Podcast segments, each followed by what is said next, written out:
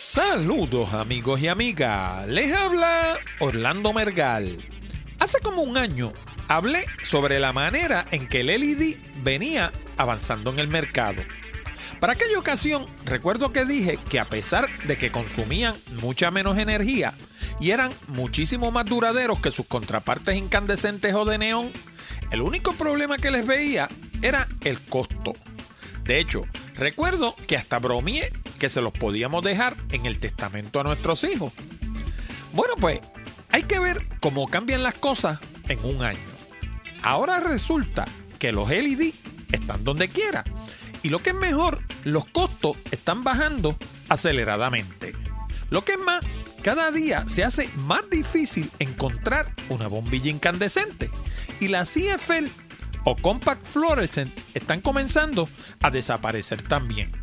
Nos estamos moviendo rápidamente a un mercado de LED casi exclusivamente. Pero, ¿qué es un LED? ¿Qué posibles ventajas tiene o deja de tener? ¿Cómo se compara con las bombillas incandescentes de neón, de vapor de sodio y las miles otras variaciones que existen en el mercado? ¿Qué aplicaciones tiene? ¿Para qué uso no es bueno? Para contestar esas y otras decenas de preguntas, entrevisté a dos verdaderos expertos. Ángel Javier Jiménez es un ingeniero mecánico que ha dedicado su práctica al diseño e implantación de sistemas sostenibles y ecoamigables. Y como si eso fuera poco, invité también al doctor Fernando Abruña, un arquitecto que ha dedicado su vida y su práctica a la defensa del ambiente y la construcción sostenible. Pero Fernando Abruña tiene otra distinción, además de las muchas cualificaciones profesionales que tiene. Abruña es el único invitado que ha participado cuatro veces en Hablando de Tecnología.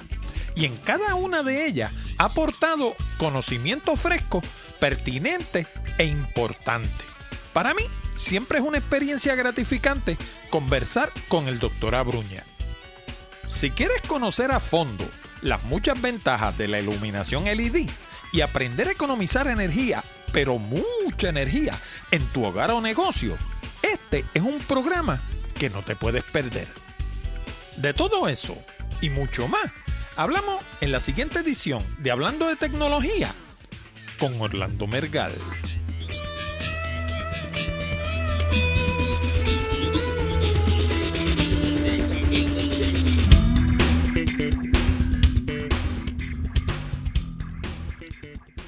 Saludos nuevamente, amigos y amigas, y bienvenidos al programa número 225 de Hablando de Tecnología. Con este que les habla, Orlando Mergal.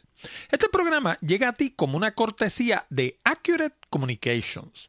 Si necesitas servicios de comunicación de excelencia para tu empresa, llama ahora mismo al 787-750-0000 para una consulta o visítanos en la internet en www.accuratecommunications.com. También puedes enviar tus preguntas, comentarios y sugerencias a contacto arroba hablando de tecnología.com o dejarnos un mensaje hablado en la pestaña verde de SpeakPipe que está en la orilla derecha de nuestra página de internet. Y por último, háblale a tus amistades de Hablando de Tecnología. Si cada oyente le hablara a dos amigos sobre el programa, la audiencia aumentaría exponencialmente. Para eso puedes usar el pequeño botón de Share Save que hay debajo del título de cada uno de nuestros programas. También puedes hacerlo por teléfono o hasta llamarlo en persona. Imagínate tú. Y ahora vamos al programa de hoy. Bueno, y como les dije, hoy les tengo un festín de entrevistas.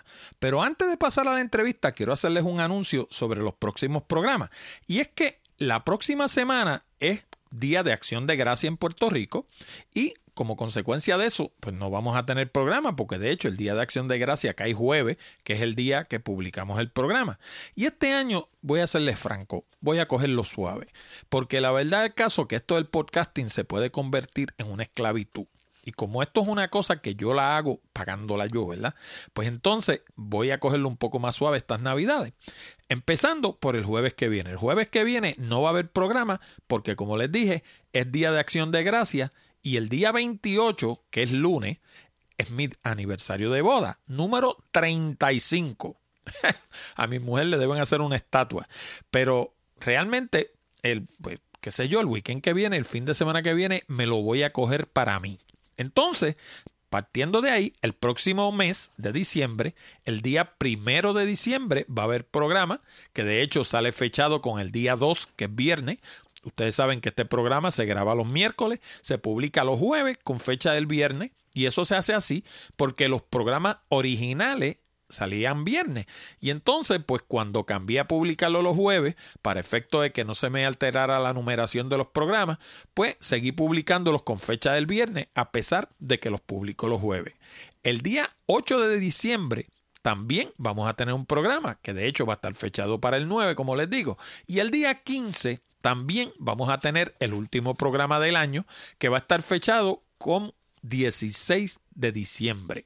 El día 22 de diciembre, que está ya próxima a la Navidad, no vamos a tener programa.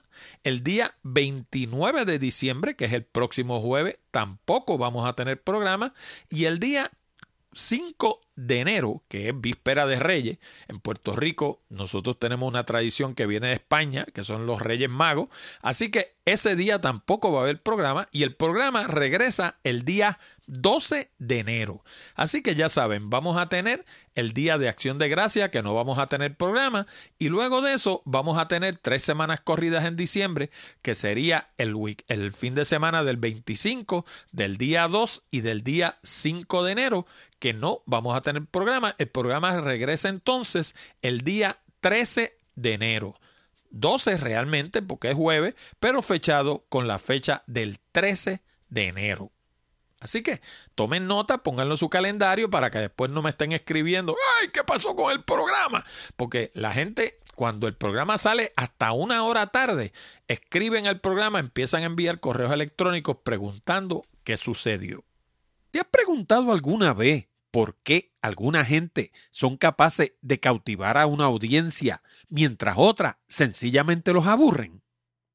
¿Han notado cómo cada cosa que sucede durante su charla parece estar orquestada para lograr resultados específicos? Pues ¿sabes qué? Una presentación bien hecha conlleva mucho más que pararse frente a un grupo con una serie de transparencia. Eso lo hace cualquiera. En una presentación bien hecha, Nada sucede por accidente.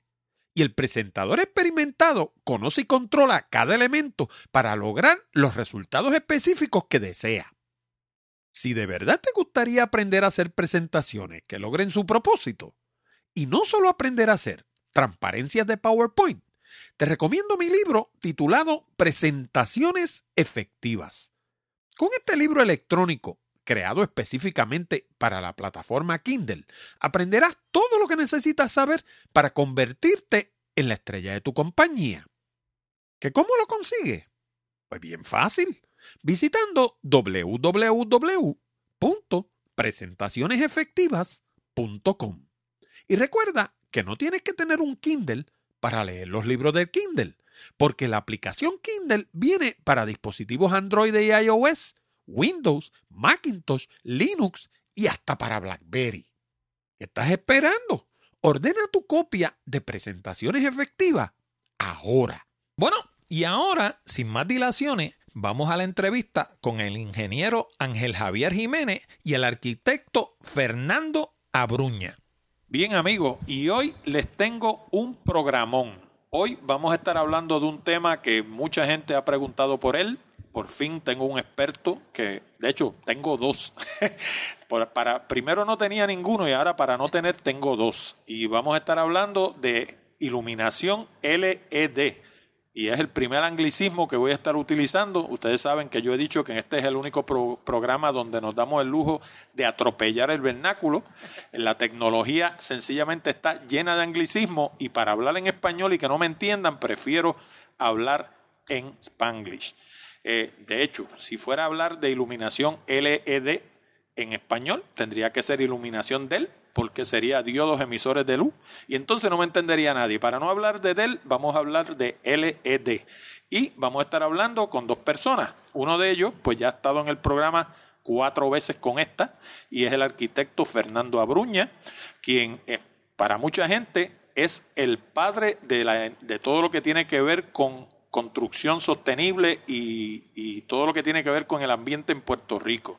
Y también tenemos al ingeniero Ángel Javier Jiménez, quien es un experto en todo este asunto de iluminación LED. Así que bienvenidos ambos al programa. Muchas gracias. Gracias por la invitación. Un placer estar aquí compartiendo con ustedes. Pues vamos a comenzar primero con un pequeño trasfondo de cómo ustedes llegan a todo este asunto de la iluminación LED. Vamos a arrancar primero con Fernando, que como dije ya ha estado cuatro veces en el programa, esta es su cuarta vez. Bueno, por esa misma razón, pues no, no voy a extenderme mucho.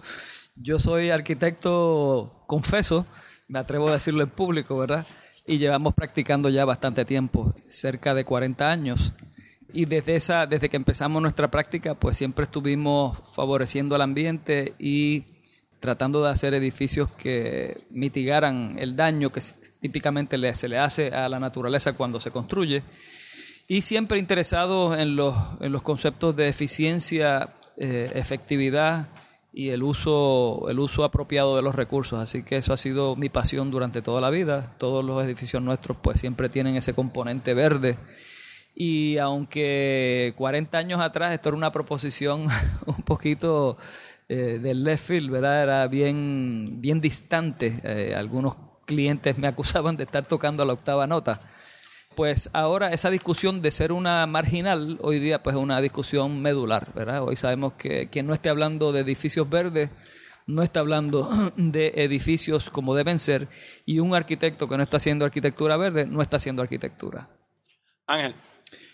Muchas gracias por la invitación, ingeniero mecánico. A través de diferentes experiencias llegué a, conocer a Al Gore y fui el primero en Puerto Rico. Ese fue el que inventó la internet, ¿verdad? Eh, la esposa, la ex esposa de él se reía de ese comentario. Ah, ok. Eh, él sí eh, fue de los que ayudó a pasar la ley en aquel momento para el internet. Para no desinformar a la gente, señores, el que inventó la internet se llamaba Roy Tomlinson, ¿saben? No fue Al Gore. Eso es cierto. Pues estaba en un viaje entre Chile y Argentina de placer y estaba en un sitio hermoso que se llama el lago de Argentina. Lago sin un pedazo de hielo. Eh, en las montañas, pues sí, había, donde yo estaba había nieve y un poco de hielo. En el aeropuerto regresando me topé con un, libro que se llama eh, An Inconvenient Truth, antes del documental. Estaba el libro y leyéndolo de camino a, Puerto Rico, encontré una foto del lago de Argentina cuando era todo hielo.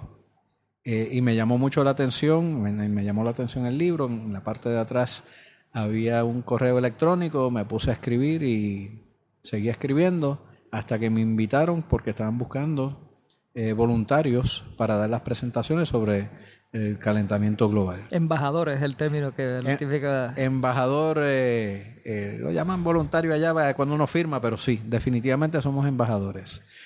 Durante el proceso de dar muchas presentaciones a industria, escuela, a pescadores en Rincón, a maestros, a gente común y corriente, pues también en las industrias me di cuenta de que había una gran oportunidad que no estaba siendo atendida, que era la eficiencia, específicamente energética, ya que en Puerto Rico es tan caro el kilovatio hora. Y así fue que llegué a los famosos LED. Eh, en aquella época mucho más caro que ahora y como todo pues en tecnología ahora cada tres meses salen productos nuevos más eficientes que brindan más luz por vatio y que iluminan más así que por ese, por ahí fue que, entramos. Solo para comentar eh, con lo de Abruña, que hace 40 años sí que, él lleva eh, hablando el tema, pero pensemos todos nosotros en nuestros abuelos o nuestros tatarabuelos, que a lo mejor no eran ingenieros ellos, pero ellos sí sabían por dónde entraba el sol, que tenían que hacer los techos altos para que el calor se estratificara, subiera, cómo hacer ventanas y puertas con, con unas orientaciones para que la ventilación natural eh, ayudara a refrescar la casa, que las casas estaban en pilote, eh, etcétera, etcétera. Así que en el camino nosotros nos perdimos porque era más fácil eh, hacerlo de otra forma. No, no estábamos pensando en, en utilizar la naturaleza o un sinnúmero de herramientas disponibles que, que nos hacen la vida más fácil. Eh, y al punto de, de Fernando, una de esas cosas que no tiene que ver con los LEDs, pero tiene que ver con, con- con su casa, con su edificio, es qué pasa cuando no tenemos electricidad, qué pasa cuando no tenemos agua. Ese edificio, esa casa, le debe servir a usted.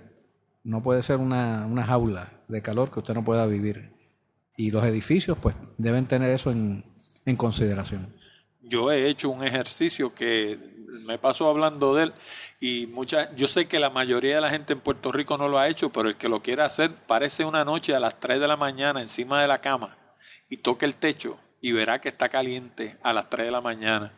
Y ese calor, pues básicamente la- el acondicionador de aire que uno tiene allí está luchando por sacar ese calor de la habitación. Eso es correcto. Y hay, y hay estrategias. O sea, no uno, comparado con, si vamos a hablar del LED, también de otros temas, ahí ya usted hizo una inversión en su casa, pues no va a tumbarla. Eh, hay que buscar qué podemos hacer para que lo que tiene gaste menos energía, le sea más cómodo a usted, a su familia eh, y le ahorre dinero. Olvídese el calentamiento global. Si no quiere, hablemos de cómo va a ahorrarle dinero a usted. El calentamiento de uno, bregar con el de uno. y que cada cual bregue con el suyo y juntos bregamos con el mundo. A mí me gusta en estas cosas arrancar por lo bien básico, porque según hay gente que sabe un poquito de esto, hay gente que no sabe absolutamente nada. Así que vamos a arrancar hablando de qué cosa es un LED y cómo funciona. Pensemos en lo más sencillo que todo el mundo conoce, es una bombilla.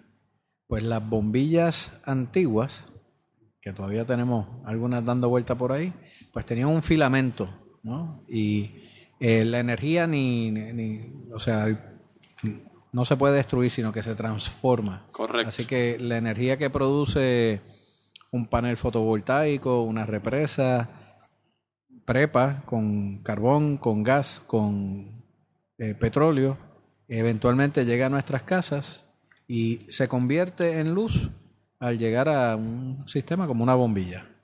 Desgraciadamente, las bombillas de antiguas eran muy ineficientes, así que la cantidad de electricidad que podía transformar en luz eh, era menos del 10%. La inmensa mayoría se iba en calor. Y por eso sí eh, hay que tener cuidado con algunas bombillas, cuando uno la apaga no se enfrían inmediatamente. El LED es al revés, es mucho más eficiente en, en la forma en que transforma esa energía eléctrica que, que nos llega a, a luz. Y es sobre el 90%, los mejores son a más de 95%. Así que sí calientan y tienen lo que se llama unos heat sinks para que ayuden a sacar el calor de, de- de los elementos electrónicos, Ajá. pero la inmensa mayoría de, de la luz, eh, de la energía, se transforma en luz. Originalmente era luz roja, era la que se inventaron y por eso las computadoras tenían bombillitas rojas, cambiando los, los fósforos, básicamente los materiales, elementos que utilizan en, en- en lo que es el LED como tal, en el- lo que llaman el chip, Ajá. eh, lo, que, lo que genera la luz, eh, eventualmente pudieron llegar a, a luz blanca, luz eh, warm white, cálida, que es mejor para, para las casas, para cenar. La luz blanca, blanca es buenísima para, para hospitales, para Oficina. eh, oficinas. eh, y hay unos códigos que los arquitectos y los ingenieros tienen, donde para poder hacer el trabajo de uno, pues hay unos lumens y un tipo de luz eh, de iluminación que debería eh, ser ofrecida por el por la bombilla que uno tiene o el sistema que uno tiene. Por eso, pero básicamente un LED es un diodo y un diodo es un semiconductor. Sí. Electrónicamente, o sea, hablando en términos de electrónica, es un semiconductor. Sí. Los semiconductores son eh, funcionan a base de energía eh, directa. Sí. Eh, quiere decir que solamente un diodo acepta eh, energía en una sola dirección. Así que una bombilla de LED, supongo yo que dentro, aparte de tener el diodo que emite luz, tiene también algún modo de transformar la corriente alterna en, alterna en corriente directa. O sea, tiene un, una- un circuitry, como dirían allá en Sí, Madrid. en, en- en Madrid. En Barcelona. Sí, en Barcelona hablarían de circuitry, o sea, de un Eh, circuito, un sistema de circuito. Pensemos, eh, hay algunas eh, bombillas que tenemos y tienen unos transformadores para cambiar a, a 12 voltios, eh, aun cuando no son LED. Eh, si piensan en los spotlights que, que tenemos casi siempre o en la cocina o, o vemos en restaurantes, hay unos que son 120 y hay unos que son 12 voltios. Los LEDs, algunos vienen específicos para que, que ya vienen con todo el equipo, el, el engine, el, Ajá. el- el motor, todos los componentes electrónicos para que usted lo conecta a 120 y ella lo, lo- lo ajusta. Hay otros que no, que son específicamente 12 voltios. Así que hay que estar leyendo, hay que estar seguro qué compra uno o, o qué le venden para que no queme su circuito. De hecho, más adelante vamos a hablar de, de los sistemas de 12 voltios, porque en los Estados Unidos yo no he oído, no he oído a nadie hablando de eso en Puerto Rico. Probablemente Fernando habla- habrá hablado muchísimo, pero conmigo no, no ha hablado. Este, en Estados Unidos hay un movimiento de, de vivir con equipos que funcionan a base de 12 voltios. De, de ese 12, de 24, 36, 48, ahí. hasta 48 y hasta 96. en Y, y no solo son las casas. Eh, Pensemos en los centros de cómputo grandes eh, piensen en, en los Evertech de la vida, los bancos, el gobierno. eh, se están moviendo a ese tipo de, de sistema porque la fluctuación en energía cuesta mucho dinero en, en pérdida de equipo, pérdida de datos. eh, es mucho más estable el DC que el AC. Sí, no, de hecho, vamos a hablar de eso. Tengo toda una serie de preguntas sobre eso, pero no quiero perder, perderle el orden de las cosas. En términos de la bombilla incandescente, si la fuéramos a comparar con el LED, habíamos dicho que la emisión de calor es uno de los elementos que los diferencia. Y, y Eh, piensen, en- ya que mucha gente usa el aire acondicionado, Ajá, si tengo una bombilla que 90% de lo que genera es calor, el aire acondicionado tiene que trabajar mucho más fuerte. Sí. O el abanico, o la cantidad de, de- de aire que necesita ventilando el área para que el ser humano esté cómodo. Específicamente en el caso de los acondicionador- acondicionadores de aire, eh, lo que hacen realmente no es enfriar, ellos lo que hacen es sacar Extraer- calor. extraer. Y entonces, pues mientras más calor tú generes, pues más trabaja el aire acondicionado porque tiene que sacar ese calor adicional que tú estás añadiendo. Correcto. Este, quería hacer una intervención con relación a las incandescentes, ¿verdad? Y es que eh, ya en algunos países las han prohibido y entonces pues ya no se pueden vender ese tipo de lámparas. Y justo cuando se hicieron los primeros intentos a través de diferentes gobiernos en diferentes países, los remanentes que existían de lámparas incandescentes le cambiaron el nombre y le llamaban entonces Heat Emitting Device. O un aparato que emite calor, ¿verdad? Porque, como dice Javier, pues el 70% es calor y el, el- un chinchín es lo que termina siendo realmente luz. Y de esa manera, aquí en Puerto Rico, o sea, de esa manera fue que pudieron deshacerse de, las de las bombillas que no podían vender como bombillas, sino rotuladas como eh, eh, eh, emisores de calor.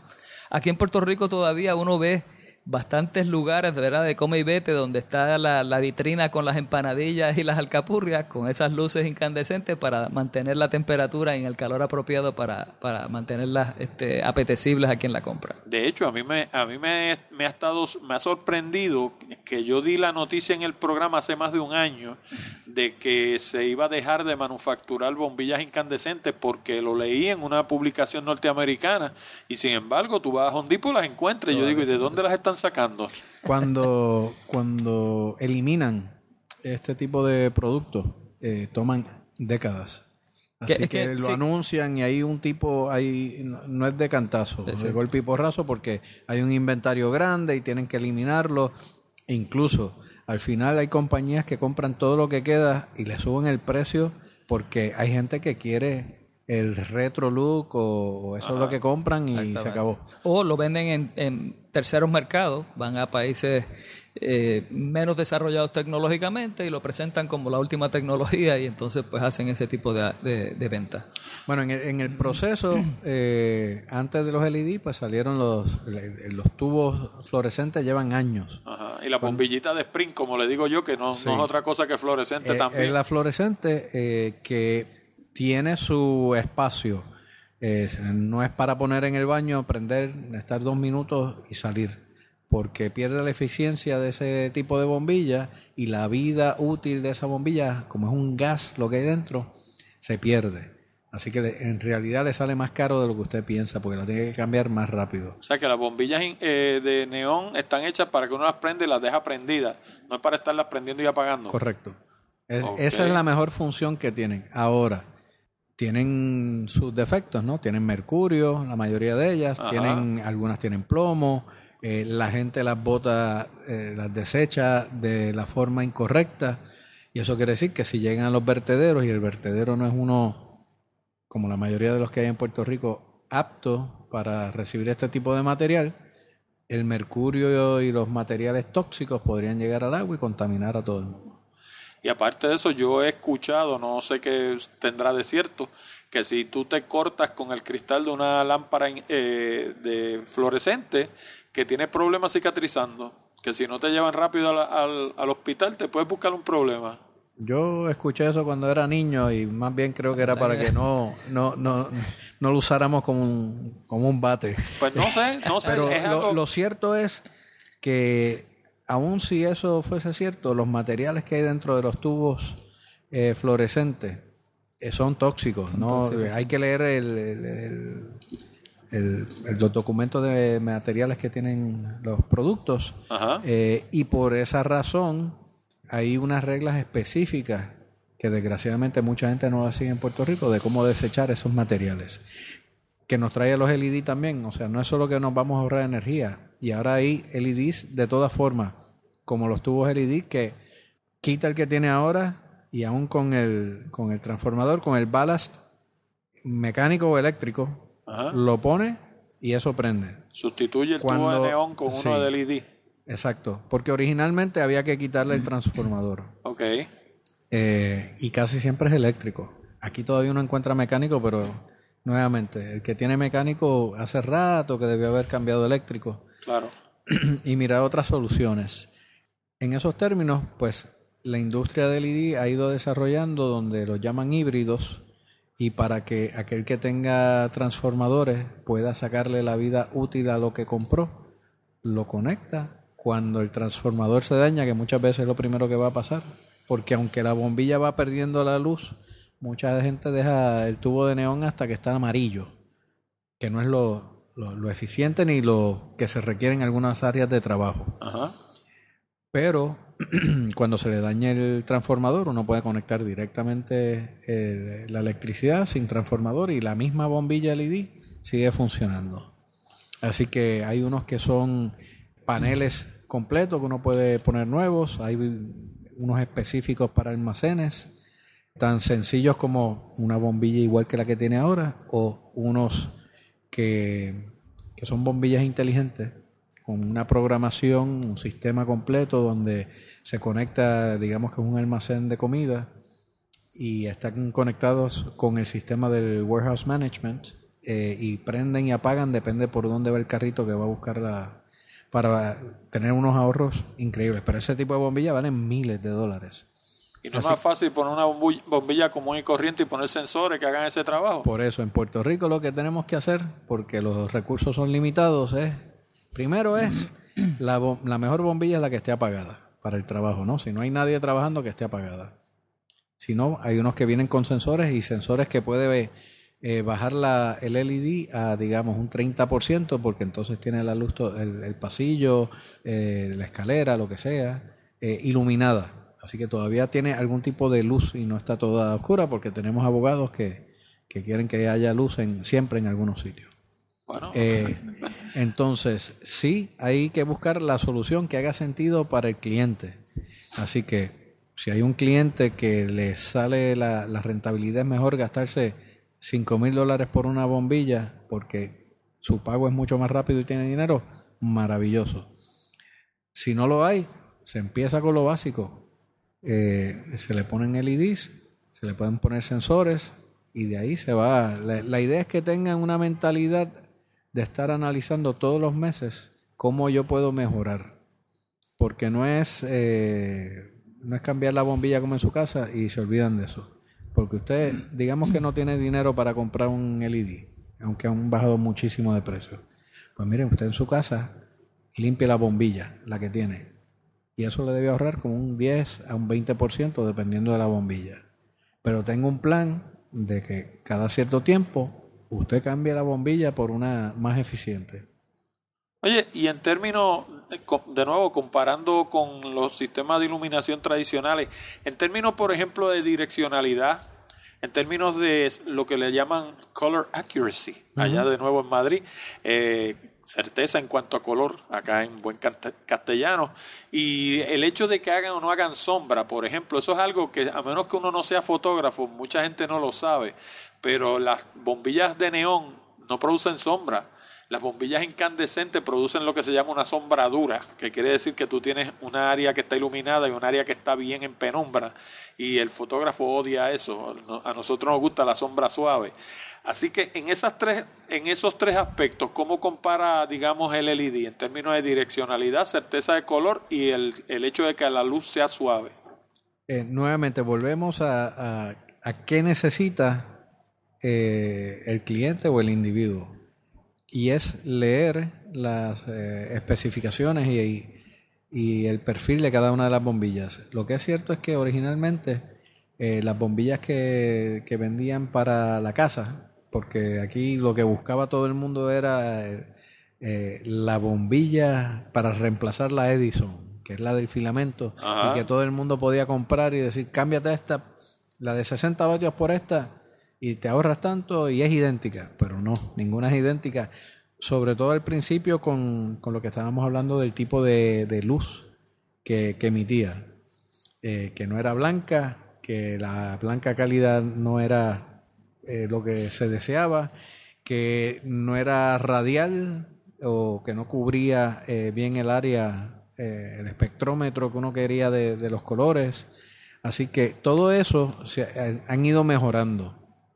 Y debemos pensar que es que cada vez se compran más y las compañías están invirtiendo porque sí quieren atrapar y, tener el ser la, mejor bombilla. El, Departamento de Energía de Estados Unidos incluso tuvo una competencia y sigue teniendo diferentes para la bombilla, a ver cuáles son eh, el Energy Star, el equivalente, o el Water Sense, el equivalente, es decir, estas bombillas son las mejores que ustedes pueden comprar eh, y descansar en ese tipo de certificación eh, que ilumina bien para su casa, para su negocio o para los fotógrafos. Eh, pensemos en los museos.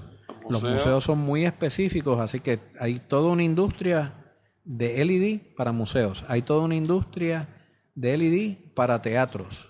¿Cómo ilumino en el teatro? Y no solo es la tarima, ¿no?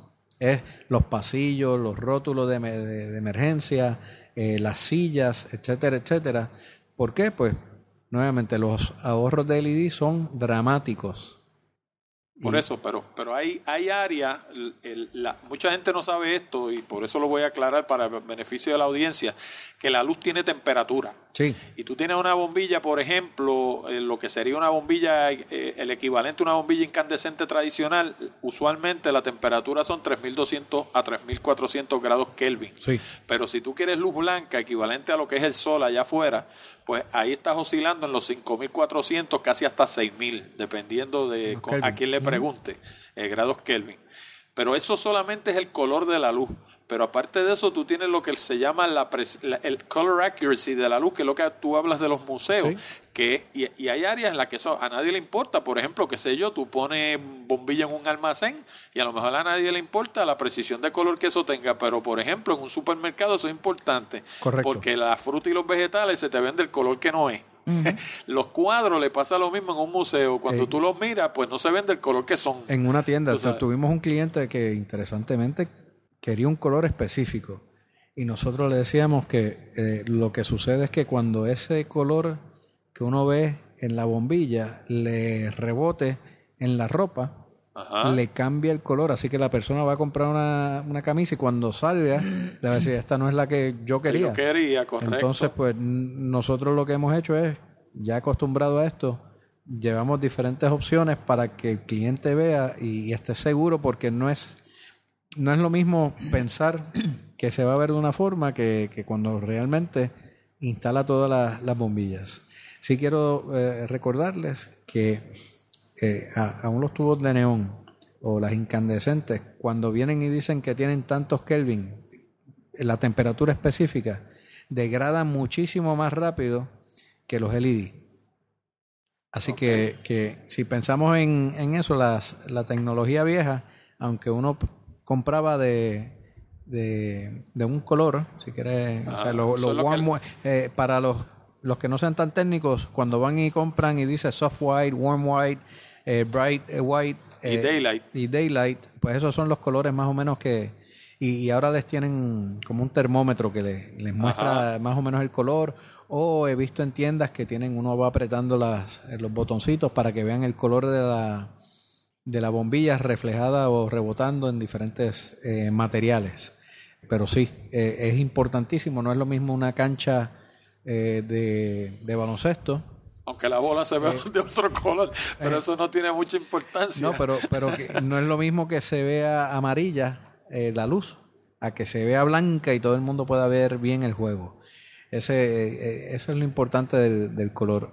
Y que pues la inversión que hagan en, el sistema de luz, las bombillas, pues sea mucho más duradero el, color, eh, la temperatura que emite esa bombilla.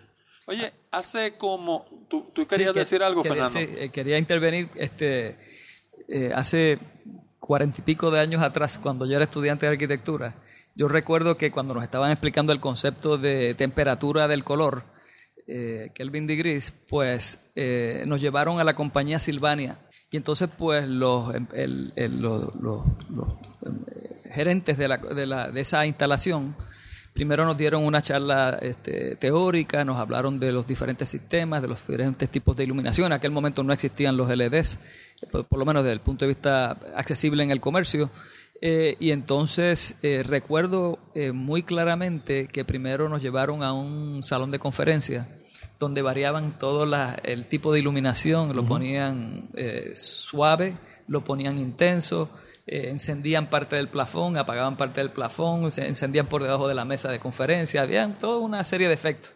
Y todos nosotros estábamos impresionados, pero todavía no nos habían explicado lo que era, cómo entender el concepto de temperatura de color.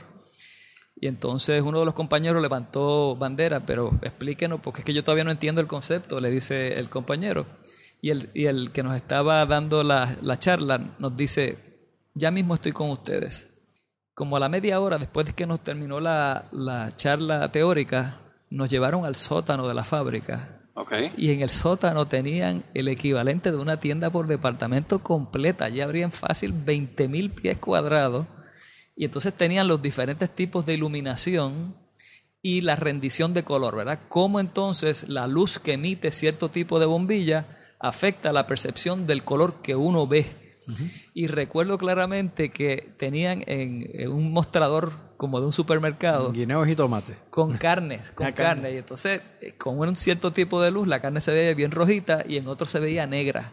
Y entonces pues llevaron el mensaje, ¿verdad?, de que la importancia de la, de la temperatura de la luz, porque es lo que determina cómo nosotros percibimos el color. No, y de hecho, eh, si, si eso se hiciera con, files, con fines maliciosos, puede terminar en la corte, porque te pueden acusar de estar engañando a la gente, poniendo bombillas que hacen ver las cosas mejor de lo que en realidad son. Yo me sospecho que algo de eso hay todavía. Por eso te, no, yo lo sé, por eso te digo, pero eso son cosas que pueden terminar en la corte. Yo tengo que aclarar que aunque eventualmente cogí clases con el doctor Abruña, no fue hace 40 años. Está bien. Oye, eh, una, una pregunta que yo sé que preocupa mucho a la gente. Hace año y medio, no hace mucho tiempo que yo hablé en el programa sobre la iluminación LED, con lo poco que yo conozco, porque obviamente no soy un experto en eso, pero de lo poco que entiendo, pues hablé lo que entendía, ¿no? Y una de las cosas que comenté fue en aquel momento que si tú cambiabas todas las bombillas de tu casa a bombillas LED, se las podías dejar en el testamento a tus hijos. Porque, o sea, la, la, la, inversión era grande. Para aquella época una bombilla LED valía 30 o 40 dólares. Tú sabes, tú decías, bueno, mi casa tiene 30 bombillas. tú sabes, tú sacas un papel y dices, no, hombre, no, déjalas de neón. ¿Cómo ha variado eso hoy en día? Bueno, antes, antes de eso, hagan un inventario. ¿Cuáles bombillas usan de verdad y cuáles no? Y solo cambien esas, no cambien todas así a, inmediatamente.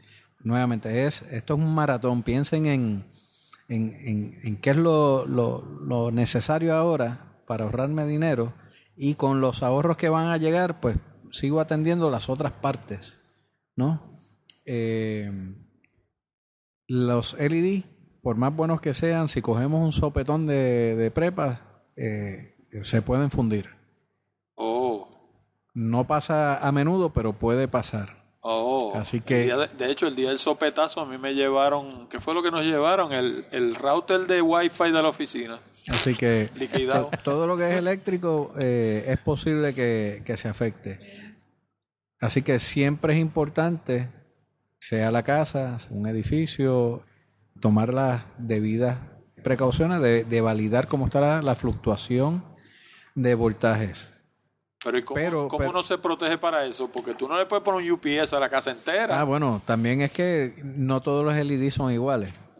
Eh, y o no, sea, ¿vienen no, LED no, preparados para aguantar ese, mal, ese maltrato? Vienen más, digamos que están mejor preparados como todo en la vida, lo barato puede que salga muy caro. Yo he visto LEDs que uno dice, pero ¿y cómo demonios tienen ahí eh, cuatro o cinco bombillas a cinco pesos? Yes. A cinco dólares. Eh, o sea, me estás asustando, pues yo el otro día compré 10 por 16 pesos en Hondipo. Bueno, de LED, y me encantan porque alumbran en cantidad. Ahora, ahora que dice eso, eh, las que yo he visto por ahí, las que digan CRE, C-R-E-E, -E, ese es el chip que lo hacen en Estados Unidos y es el mejor que hay. Eh, ah, pues voy a mirar. Si esa, de, esa compañía cuatro, es muy buena. Me Ahora, cuatro sin usar. no es lo mismo comprar para la casa que para un negocio. Porque algunas de estas tiendas lo que hacen es que compran un vagón y eso es lo que hay. Y la semana que viene o en un mes o en dos meses no van a ser las mismas bombillas necesariamente. Así que dependiendo de, de cuál es la meta y qué áreas uno va a trabajar, ¿Por qué? Porque si estoy haciendo un supermercado y compro unas bombillas por ahí y hago la mitad y después voy a hacer la otra y no es la misma luz, no es la misma bombilla, no es el mismo efecto, no, no necesariamente eh, va a ser bueno para su negocio. Así que nuevamente ahí es que hay que ver qué queremos hacer eh, y con quién nos vamos a casar para, para atender nuestros problemas el, el tipo de bombilla de que es residencial, eh, si lo compran y, y, ven que tiene un Energy Star o, o primero busquen que sea UL. eh, Eso, Underwriters Laboratory correcto, Approved. Correcto. Aprobado por el laboratorio. Y, y, hay diferentes, eh, UL se ha desarrollado porque también puede que todos los componentes sean UL approved, pero la bombilla o el sistema no. Ah, cara. Eh, pero como todos los componentes sí son iguales, que la compañía ha dicho yo no me voy a gastar miles de dólares en una bombillita o en un sistema pequeño, pero igual reconoce todo lo que tú utilizas en esa bombilla electrónico ha sido probado por nosotros y está certificado. Así okay. que hay, hay, que ver el tipo de... Lo importante es que tenga igual, lo que compren. tenga algún tipo de, de certificación donde usted descanse que eso no le va a quemar la casa. Está escuchando Hablando de Tecnología y nos encuentra en www.hablandodetecnología.com. Bueno, y si ya te cansas de acumular likes, suscriptores, seguidores, conexiones, o sabe Dios qué en las redes sociales. Y no encuentras manera de convertirlos en beneficio económico para ti o tu empresa, entonces mi nuevo libro para el Kindle de Amazon, Desarrolla tu plataforma en terreno firme, es la solución que estabas buscando. Con Desarrolla tu plataforma en terreno firme, vas a aprender a desarrollar tu propia lista, a publicar un blog que no se afecte por los cambios de algoritmo de los motores de búsqueda, a publicar un podcast como este y desarrollar una audiencia mundial, a utilizar encuestas para conocer exactamente lo que quiere tu audiencia, a publicar libros que te proyecten como un autor, ayuden a hacer crecer tu lista y produzcan ingresos, a utilizar las redes sociales como para promover tu propia plataforma en lugar de la de ellos y hacer crecer tu lista, celebrar seminarios presenciales y llevar a esos participantes a tu plataforma en la Internet, desarrollar y celebrar webinars que te proyecten como un experto, contribuyan al crecimiento de tu lista y te produzcan ganancias, usar el correo electrónico de manera legal y ética para comunicarte con tu audiencia y producir ingresos y hasta valerte del correo regular, un recurso en el que pocos piensan para atraer nuevas personas a tu audiencia, hacer crecer tu lista y edificar tu plataforma. ¿Y sabes qué? El 90% de las técnicas y estrategias descritas en este libro son las mismas que he utilizado por años para publicar blogs, podcasts, libros, páginas de internet y una infinidad de proyectos más. Por eso sé cómo funcionan y ahora por primera vez las comparto contigo en Desarrolla tu plataforma en terreno firme. Y ni siquiera tienes que tener un Kindle para leerlo, porque la aplicación de Kindle viene para iOS, Android, BlackBerry, Macintosh y Windows. Y además es 100% gratis. Ordena tu copia hoy mismo. Todo lo que tienes que hacer es visitar www.desarrollatuplataforma.com y te va a llevar directo a la página del libro en Amazon. Y ahora regresamos a la conversación con el ingeniero Ángel Javier Jiménez y el arquitecto Fernando Abruña. Oye, y en términos de eficiencia, yo me atrevería a decir con relativa certeza que hoy en día mucha gente ha brincado de la bombilla incandescente a la bombilla de neón esta, como yo digo, de sprincito. Eh, CFL, Compact. Sí, los CFL. Ah, ok. Entonces, si yo tengo CFL en mi casa y brinco a LED, en términos de eficiencia, ¿hay un brinco que valga la pena? Sí, y depende nuevamente si es una bombilla eh, que va a prender, eh, mientras más esté prendida la bombilla, pues obviamente más va a ahorrar. Eso quiere decir que eh, bombillas que tienen a lo mejor en el patio, aunque yo sugiero eh, tenerle un sensor o la realidad es que yo me siento seguro y, tenemos iluminación, pero no es 24/7. Eh, la mejor bombilla es la que está apagada. pero por lo mismo, si ustedes tienen ciertas áreas digamos un hospital, tiene que tener los pasillos prendidos 24 horas 7, el aeropuerto, en sitios así, cualquier bombilla que le dé eh, eficiencia eh, será mejor. De las antiguas a LED, el, cambio es un 90% en algunos. O sea, de eh, incandescente a LED. Sí, pensando, pensando por, por, ejemplo, las GU10 o las MR16, que son las chiquititas que usamos como spotlights.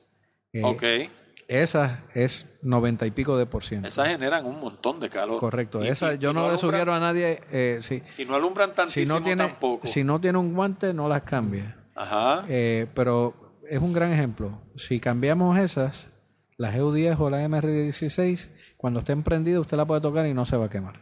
Y le doy una idea de, de eh, táctil de la diferencia entre bombillas. Aún las bombillas incandescentes de 60 vatios, de 90 vatios, cuando uno las cambia están calientes en el cristal. Así que eh, un LED y dependiendo del tipo de LED, porque estaba diciendo que la tecnología dentro de, los productos LED, eh, ahora vienen DLP, se llama la, la tecnología, y dan más lumens por vatio que los LED viejos de hace un año, dos años. Que dicho sea de paso. Eso quiere decir que no podemos decir, esta bombilla de 60 vatios la puedes cambiar por esta de 15 en LED. ¿Por qué? Porque la, tecnología ha aumentado y, lo que yo le digo a los clientes es que cuánta luz necesitas, cuántos lumen, cuántos food candles necesitas, ¿En cuál es el área de trabajo.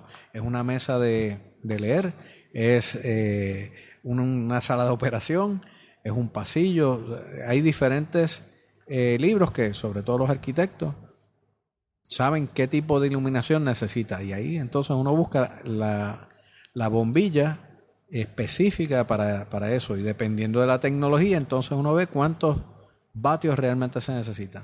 Conviene tal vez aclarar algunos conceptos básicos sobre iluminación, ¿verdad? Desde el punto de vista de eficiencia. En Puerto Rico y en muchos otros lugares, la mayoría de las personas piden o ordenan las bombillas en función de su potencia en vatios. Correcto. De hecho, esa era mi pregunta, que te- la tenía para más adelante, pero como él trajo el tema, le iba a preguntar precisamente qué cosa es un lumen en- buen ahora vamos, español. Porque, ahora vamos. Bueno, pues entonces, eh, eso no mide la eficiencia de la lámpara, eso mide la potencia, lo que consume desde que el punto de vista de- energético. Ahora, la eficiencia de las lámparas se mide en la cantidad de lumens por vatio de potencia energía consumida. Así que en la medida que podamos conseguir más lumens por cada vatio, más eficiente es la lámpara. Un lumen es, por definición, es la cantidad de luz que se recibe en una superficie esférica de un pie cuadrado por una vela que está a un pie de distancia. O sea, es la luz que sale desde una vela convencional a una distancia de un pie sobre una superficie esférica cubriendo un pie cuadrado. eso es lo que los madrileños le llaman un foot candle. No, no, eso es otra cosa. ok. Eso- ahora vamos a eso. Está relacionado, Ok. está relacionado, pero Ok, entonces, los lumens es lo que sale de la lámpara y lo que llega a la superficie, como estaba diciendo Javier, lo que llega a la superficie, que es lo que nosotros vamos a ver, ¿ok? Esa es la intensidad lumínica, la intensidad del flujo luminoso que se mide en pies bujía, ¿ok? Entonces, los pies bujías típicamente se miden con un fotómetro. Pie bujía es foot candle, Foot en- candle, en, buen exacto. castellano. Exactamente. Ok. ok. Eh, entonces, el instrumento que se utiliza para medirlo es un fotómetro, es un medidor de luz. Eh, en el sistema inglés se utiliza el sistema, el- la unidad de pie bujía o foot candle, y en el sistema eh, decimal, en el sistema métrico, es lux. ¿ok? Pero para quien no sepa uno y el otro, la diferencia es más o menos 10, ¿verdad? La- 10 lux hacen más o menos un foot candle. Bueno, pero lo importante entonces, como se estaba apuntando anteriormente, es que antes de uno hacer cualquier cambio de tipo de iluminación, uno tiene que saber cuál es la necesidad de iluminación que yo tengo, ¿verdad? No es, no es bueno estar subiluminado, pero tampoco es bueno estar sobreiluminado. Eh, hay organizaciones que se dedican a publicar eh, estándares, ¿verdad? El In- International Illumination Society es una de ellas, pues publica unos estándares de cuántos pies bujías son apropiados para hacer cierto tipo de trabajo. Por ejemplo, en un espacio de oficina, típicamente entre 40 a 50 pies bujías es lo razonable. Si voy a hacer trabajo, por ejemplo, eh, De muy de mucha precisión, joyería, o a lo mejor hacer una soldadura un chip electrónico, pues ya entonces estamos hablando de 80 o 90 pies bujías. El asunto es que esa es la diferenciación en las unidades y lo más importante entonces al momento de seleccionar una lámpara es la eficiencia en términos de eh, lumens por vatio. Lo otro que quería comentar, ¿verdad? Para las personas que no tienen el conocimiento técnico, ¿verdad? Y tal vez se sienten algo ah, como abrumados por todas estas definiciones aturdidos. pues eh, que hay unas reglitas a ojo de buen cubero para, que va a para quien va a comprar este tipo de lámpara, ¿verdad? Si, si yo tengo una lámpara incandescente de 100 vatios, el ejemplo es bien sencillo, y la voy a sustituir por una compacta fluorescente, el- la regla a ojo de buen cubero es dividir entre 4. Si es de 100, divido entre 4, me da 25, pues una lámpara compacta fluorescente de 25 vatios va a emitir la misma cantidad de lumens que una de 100 vatios incandescente. Y en el caso de una LED, pues típicamente dividimos entre 6. ¿ok? Así que si fuera 100, dividimos entre 6, nos va a dar como a 17 más o menos. O sea, que dicho en buen puertorriqueño, las bombillas de LED alumbran más que las bombillas de neón. Eh, de- que las compactas fluorescentes, definitivamente que sí. sí. Sí. Y las bombillas que yo les recomendaría, si, si están en una tienda, le tienen el, o sea, el pareo. Esta bombilla le reemplaza este otro tipo de bombilla. Esa es la mejor eh, opción para que no tenga que adivinar, ¿no? O sea, que, que, que le dirían más o menos las fórmulas que... eh, el rule of thumb. La regla de buen cubero. Eh, Oye, y en términos de durabilidad, ¿cuán durable en teoría, en papel, es una bombilla de LED? Pues eh, también en la información debe, debe estar, eh, no es lo mismo que le digan, eso son 10 años. No es lo mismo una bombilla, una bombilla prendida 24 horas al día, 7 horas, eh, de- todos los días del año, en 3 o 4 años, esos son los 10 años que, que se refieren, porque hay unas reglas eh, establecidas de, de, de cómo eh, documentar eso, de la misma forma que, eh, que se calcula la degradación de la temperatura original que, que el manufacturero eh, pone en, el, en su documentación. Y las LED padecen de eso. O sea, las de LED también, digamos, tú te compras una bombilla que se supone que alumbre, digamos, 5200 grados Kelvin y cuando tiene un año no te alumbra eso, te alumbra menos. O sea, va bajándole la temperatura. Le, le baja, pero eh, la degradación es mucho menor. Eh, la experiencia es que, digamos, a los.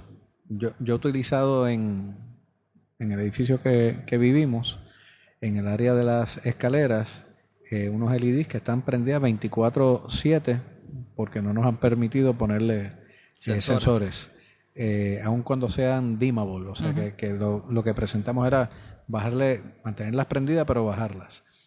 El, el punto es que a los tres años todavía estaban muy bien, pero empiezan a ponerse tal vez un poco más eh, tenue, más amarilla.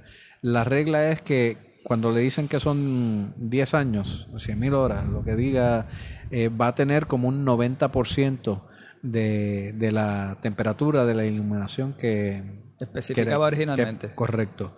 Versus, digamos, los, los, los de neón, que lo más seguro es un 50%. Ese, ese, eh, eh, para el que quiera buscar la información y quiera ilustrarse mientras está buscando la data técnica de la lámpara, eso se conoce como el Lamp Lumen Depreciation o la depreciación de lumens de la lámpara. Y como dijimos ahorita que la eficiencia se mide en lumens por vatio, Ajá. pues entonces con el tiempo la lámpara va a emitir menos lumens por vatio según va envejeciendo la lámpara. O sea, que no solamente pierde temperatura, sino que pierde iluminación intensidad, también. sí, pierde intensidad. Entonces, pero de forma bien general, de forma bien general, eh, la vida útil de las lámparas, si son incandescentes, estamos hablando de cientos de horas. En las compactas fluorescentes estamos hablando de miles de horas. Y en las LED estamos hablando de decenas de miles de horas. O sea, hay una, una diferencia sustancial, ¿verdad? Con frecuencia las LED fácil exceden las 10.000 horas, típicamente 30.000 y algunas pueden llegar hasta 50.000 horas de uso. O sea, Sí, lo- pero lo- como dice Javier, depende de la intensidad. No es lo mismo yo tener una luz que enciendo 30 segundos mi- mientras estoy buscando una pieza de ropa en un closet a una que está en el exterior encendida las 24 horas. Sí, y debemos, o sea, eh, práctico, que todo el mundo lo ha vivido. Cuando íbamos a la escuela, eh, uno veía algunas bombillas que uno veía muy bien y el que estaba al lado tenía eh, el tubo medio amarillento, parpadeando, que, que, que no servía, o sea, no le daba la luz. El servicio de luz que recibía no, no era igual que el suyo. Entonces, lo que permite el LED es eh, estabilizar eso a través de, los de los años. Y de hecho, este, la, mucha gente no lo sabe, pero esos tubos de neón así parpadeando constantemente te afectan, sí, te sí. afectan en la vista y te afectan a nivel psicológico, qué sé yo, uno sé como que pierde la paciencia con eso encima parpadeándole a uno. Porque la pupila tiene que estar dilatándose y contrayéndose continuamente. Y entonces, porque como se cambia la intensidad de luz y la pupila es la que controla esa entrada de luz, pues entonces eso causa ya dolor de cabeza. Pero eh, quería añadir también que al utilizar lámparas LED, como la eficiencia sube, significa que los viajes y órdenes de reemplazo son menos frecuentes. y Entonces hay unas economías también desde el punto de vista de mantenimiento, ¿verdad? Así que piensen- en, aquí en Puerto Rico, los ingenieros eléctricos, eh, Javier es mecánico, así que está exento de ese pecado. Ajá. Pero los eléctricos, con frecuencia en Puerto Rico, diseñaban los sistemas de iluminación 30% por encima de lo que le daban sus cómputos, particularmente en edificios de gobierno, porque sabían que no le iban a dar mantenimiento. Así que, tomando eso en consideración, sobrediseñaban para que entonces en el transcurso del tiempo que no se le daba mantenimiento, fueran depreciando, ¿verdad? degradando su rendimiento hasta que llegaran casi la- al final de su vida útil, pues entonces llegaban al estándar que supuestamente deberían haber tenido al principio. Quiero, quiero dar un, ejemplo de, de- de cómo un LED en la industria puede, puede ahorrar miles de dólares al mes. Eh, estoy hablando de un hospital eh, donde el área de las máquinas, donde el boiler room, donde tienen todos los equipos, Las calderas para calentamiento de agua, etcétera, etcétera. todo, to- todo el equipo mecánico, ¿no? Eh, eh, para, para darle funcionamiento a un, un hospital grande. Pues ahí cuando hay una emergencia la luz tiene que ser inmediata, no, no puede ser, no podemos prender la luz. Pensemos en el CFL, en, en Caracol, Ajá. en Spring, que usted la prende y no le da la luz, eh, se tiene que calentar ese, ese gas. Pues las bombillas grandes que utilizan en, en sitios industriales, cuando uno las prende, piensa en un parque de pelota ¿no? o de una cancha de tenis, no prende inmediatamente, porque si no revienta eh, la bombilla. Eso es lo que le llaman high pressure sodium y ese tipo de Correcto. bombillas. Correcto. Digamos una de 450 vatios, una de 150, la de los estacionamientos. Toma su tiempo en prender. Los LEDs son instant on, o sea, prenden como la experiencia que usted tiene que de las bombillas viejas, Ajá. usted prende y ¡pum! Inmediatamente tiene luz.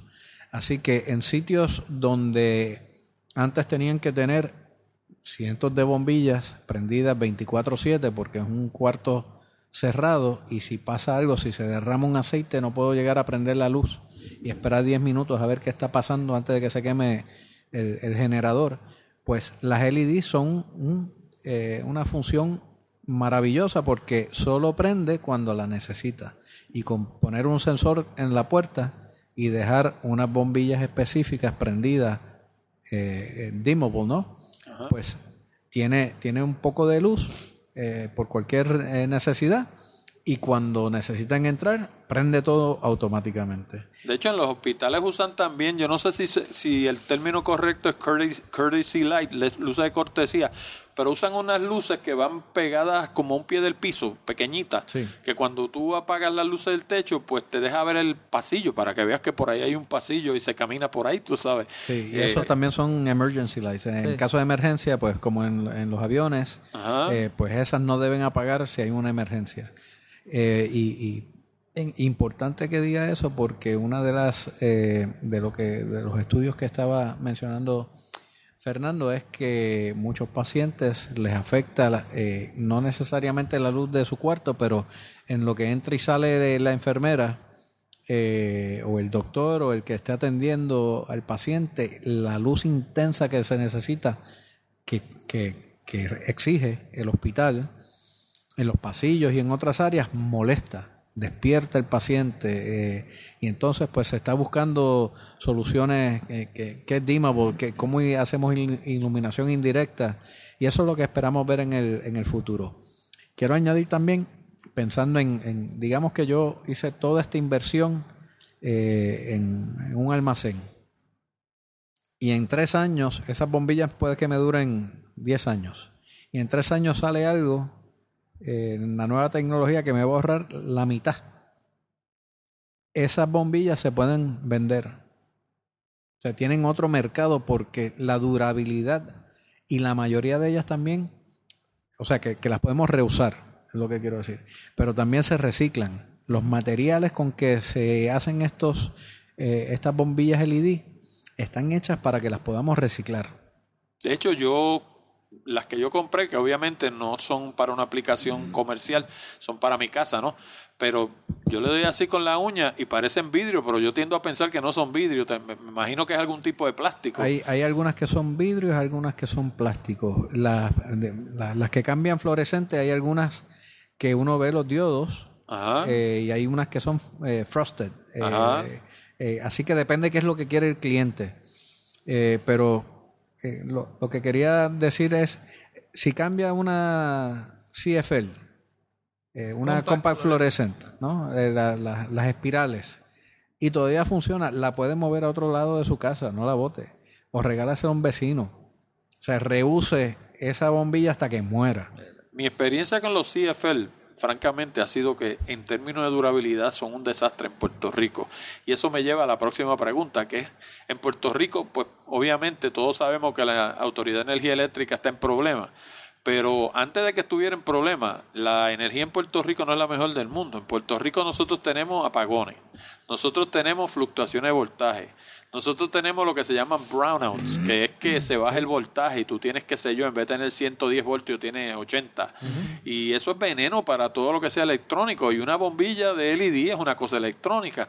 Así que mirando nuestra realidad, porque obviamente este país lo oyen por toda América Latina, pero América Latina también tiene sus problemas de energía, porque yo he leído sobre eso. Este, En un escenario así, ¿cuán práctico es el LED?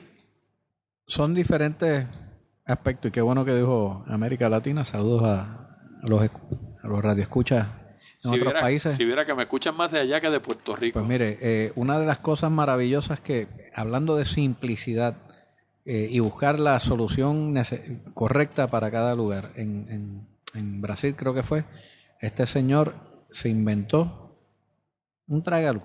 No era ni una bombilla, pero la usan como si fuese la bombilla. Y Mm, coge los padrinos, Sí, sí. Los envases de refresco y de, los prepara con un poco de agua, un poco de cloro para que no tengamos mosquitos. Pero en, en las casas, eh, eh, como hay en Puerto Rico todavía y en, en muchos países hermanos, eh, con techos de, de zinc, pues se le hace un boquete, se pone esta, como esta botella, y cuando hay luz, funciona como una bombilla. Así que dando, dando un poco de ejemplo, ¿cómo podemos eh, pasar?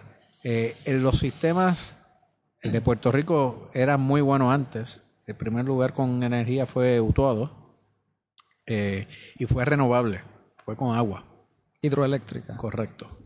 Eh, en, en países eh, como Costa Rica, como Panamá, utilizan mucho el agua hidroeléctrico para, para generar, pero dependen de que llueva. ¿No? Y que tienen ríos más grandes que nosotros. Nosotros tenemos riachuelos, básicamente. Nosotros dependemos de, de, de otro, otra generación y la luz sería la, la mejor, la perfecta. Ese es otro programa, sí. el de la energía solar. Pero, la Pero, caso pero que volviendo a- a- al tema de, del servicio de luz, de la calidad del servicio de luz. Eh, los LED son eh, normalmente el porciento de, de horas que está prendido un LED es menor que, que la nevera o que otros sistemas y no son motores. Así que son menos, o sea, no tienen piezas que se mueven. Son menos susceptibles a, a- sufrir daños catastróficos. Eh, Quería añadir también que eh, el escenario que se está pintando para la energía eléctrica en el mundo. Y en Puerto Rico esto no se ha tomado en consideración ni siquiera por el, el- plan de recursos integrados de la Autoridad de Energía Eléctrica, no tomó esto en consideración, pero la realidad es que con los sistemas de fuentes renovables, específicamente de sistemas fotovoltaicos, y el potencial de desconexión total de la red de la autoridad, la calidad de la energía que se produce con un sistema fotovoltaico utilizando baterías independientes del sistema de la autoridad tiene una calidad de energía que es un matrimonio perfecto con las luces LED, ¿verdad? Así que en un futuro no muy distante, ¿verdad? Ya se está hablando tal vez en menos de 10 años, va a haber una tendencia grande para que muchas personas y muchos negocios e industrias, etcétera, se desconecten en su totalidad. ¿verdad? Hoy día la práctica típica es interconectado con la red de la autoridad y entonces pues hay, hay unos beneficios pero también hay unas, unas dificultades. O sea, y entonces lo que se proyecta es que estos sistemas de fuentes renovables eh, que muy bien eh, funcionan con sistemas un poco más este, eh, delicados como son las eh, apunta la tecnología al concepto de plug and play. O sea que el usuario va a tener la capacidad de comprar su propio sistema fotovoltaico como si estuviera comprando otro enser, como si estuviera comprando una nevera o si estuviera comprando una computadora, ¿verdad? Que ya las personas saben cómo hacer, saben que no necesita un ingeniero para montarlo. No necesita ni siquiera la Autoridad de Energía Eléctrica para hacer la instalación, ni la burocracia que se envuelve, ni todos los eh, toda la administración que supone las instalaciones actuales. O sea que en un futuro no muy distante, ese matrimonio entre, entre las tecnologías avanzadas de los LEDs y las fuentes renovables fotovoltaicas van a, van a resolver estas dificultades que se enfrentan Sí, ahora. sí, pensamos también, o sea, un poco más allá de, de- de necesidades en, las en las casas, y estoy totalmente de acuerdo. Yo tengo un terreno en Utuado que a mí me gustaría hacer algo que es puro DC, eh, con baterías, con solar, eh, con LED mínimo eh, y, hacer ese tipo de pruebas. Pero también esto lo está empujando diferentes entidades gubernamentales eh, internacionales porque miren lo que pasó en Haití. ¿Cómo podemos ir a ayudar? Enviar un grupo de doctores, de ingenieros, de fuerzas de seguridad, etcétera, a un país que tuvo una emergencia y no tiene fuentes de electricidad. Pues tienen que crear este, este tipo de, de andamiaje, ¿no? De, vagones, eh, de estructuras movibles, hospitales, escuelas, que podamos poner en el país, que pongamos paneles solares, que tengan baterías y que funcionen. Funcionen eh, no por un día, no por una semana, sino permanentemente eh, para poder dar servicio a, a, la ciudadanía. Y como pasó en Haití, puede pasar en como con Sandy. En, en Nueva York, o sea, en Puerto esto Rico también. Sí, de- definitivamente. O sea, en- en- est- estoy poniendo dos, dos polos, ¿no? El, el- el país más pobre de nuestro hemisferio con el, el más rico. Y en ambos sitios necesitan este tipo de tecnología. Así que le estamos viendo unos eh, cambios grandes en la batería, en la, en la ingeniería de la batería y de, de cómo pueden eh, retener por largos periodos, ya sea solar, de viento, hasta de la misma generación de termoeléctricas, que mucha de la energía que producen se pierde, porque no hay nadie usándola. No, y la energía AC, AC no se puede almacenar. Tú tienes Por que eso, ahora- consumirla, producirla y consumirla. Ahora mismo se- en Nueva York están haciendo unas pruebas con un tipo de batería que, que sí la puede, eh, económicas y que puede aguantar eh, la, la carga para cuando la necesite, que normalmente es en la noche cuando llegamos a las casas. Bueno, básicamente para tú almacenar energía alterna necesitas un sistema de capacitores, pero el problema es que entonces, imagínate, necesita la madre de los capacitores para, para almacenarla a nivel nacional, tú sabes. eh, eh, Lo que o estamos sea, no viendo es, práctico. piensen en el Internet y que cómo está todo distribuido. Precisamente eso quería hablar. De hecho, yo siempre ah, llevo bastante tiempo hablando de que si la energía, si la Autoridad de Energía Eléctrica de verdad quisiera reinventarse en Puerto Rico, yo entiendo que, y ustedes me dirán si to- estoy totalmente perdido estoy más o menos bien, yo entiendo que la manera de reinventar la Autoridad de Energía Eléctrica es moviéndola hacia la administración, producción e instalación de sistemas eh, eh, renovables.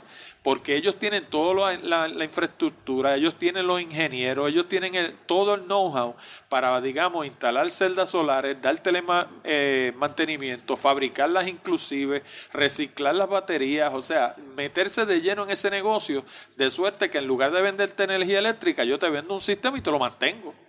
Estoy de acuerdo, estoy de acuerdo. Eso, In- eso incluso es, lo- es algo que resulta evidente. No solo eso, que ese escenario que tú estás eh, pintando, sino el, el- el potencial adicional que hay, por ejemplo, con vehículos eléctricos, que es la próxima revolución que estamos viviendo. En lugar de estaciones de gasolina, estaciones de recarga que la misma autoridad podría estar desarrollando, instalando para un futuro cercano, cuando la mayoría de los vehículos sean vehículos eh, eléctricos y no de combustión O de, interna. o de intercambio de celdas, mejor También, que de recarga. Digamos que todos los carros usan el mismo tipo de batería y cuando la tuya está vacía, te paraste en un puesto, sacaste una, pusiste la otra, pagaste y te fuiste. Exactamente. Eh, hay sistemas así.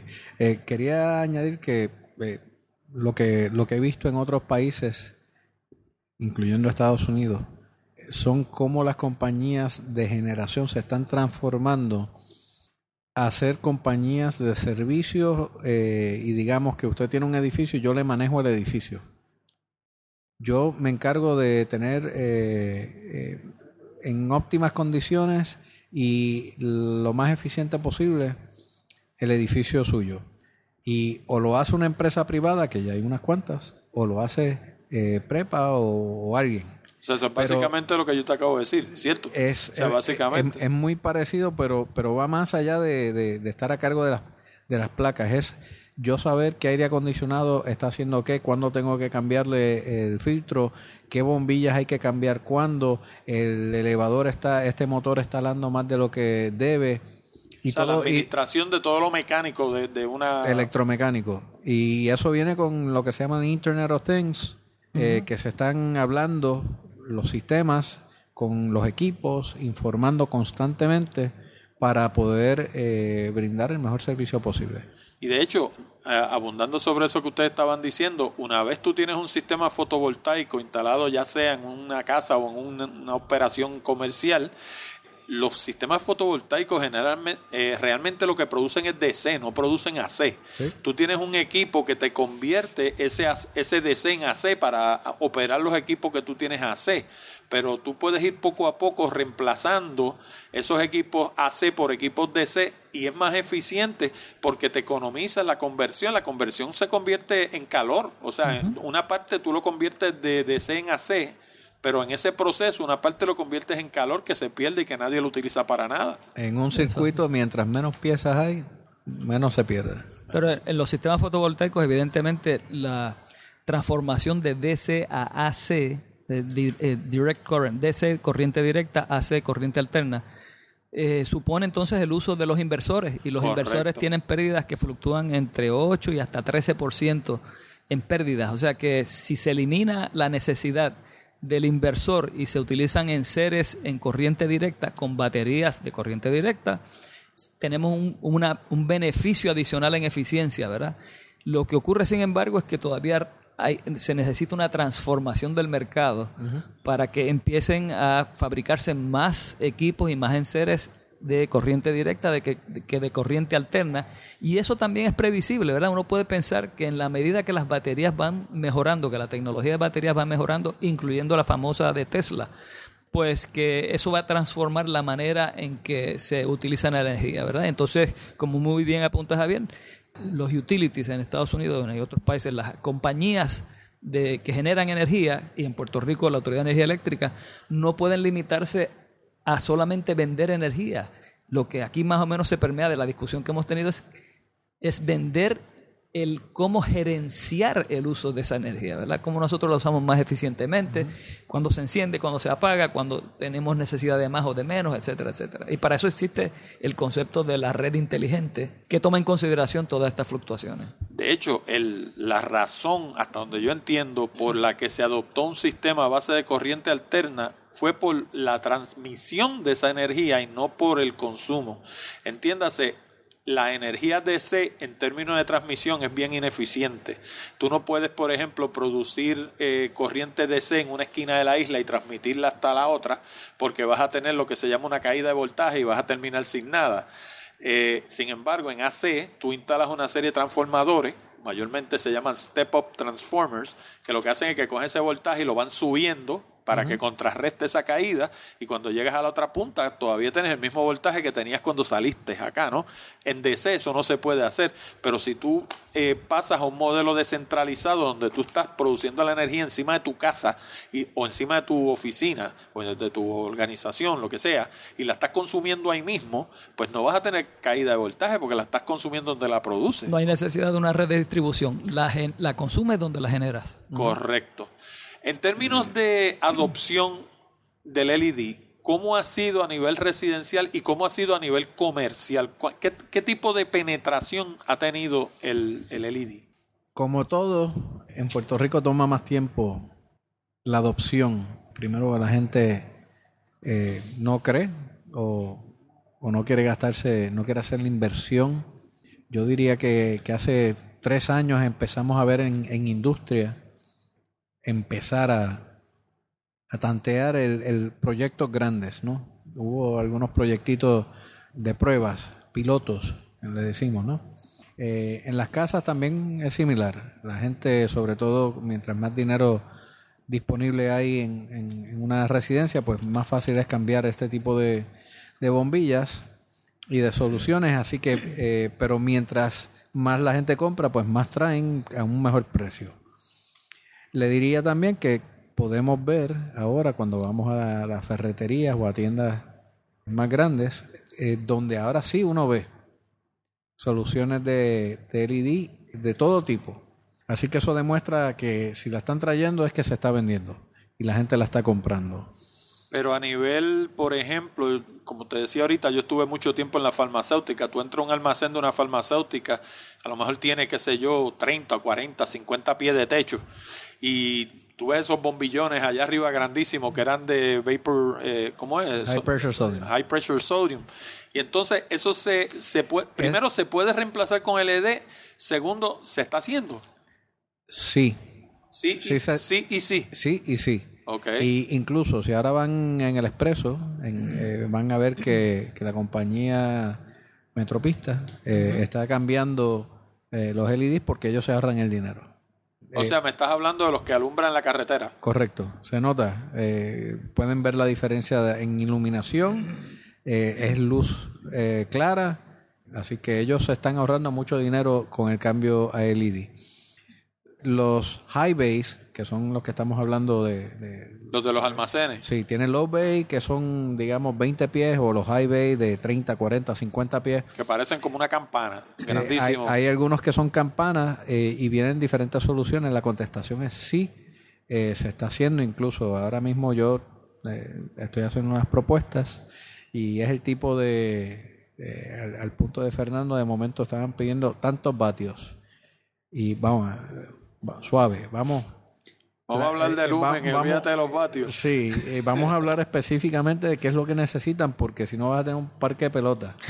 Ajá. Eh, y- Pero de hecho en la farmacéutica una de mis experiencias ha sido esa, o sea, cuando tú entras a las áreas de manufactura y los inclusive los mismos almacenes, parece que estás parado afuera en el parking. Sí. O sea, la iluminación es bien alta. Y por eso, y pero aparte de la, de la iluminación, hay unos en diferentes áreas de, de una planta eh, necesitan un tipo de, instalación que sea eh, en contra de vapor, eh, que, que sea IP65, que, o sea, que aguante agua.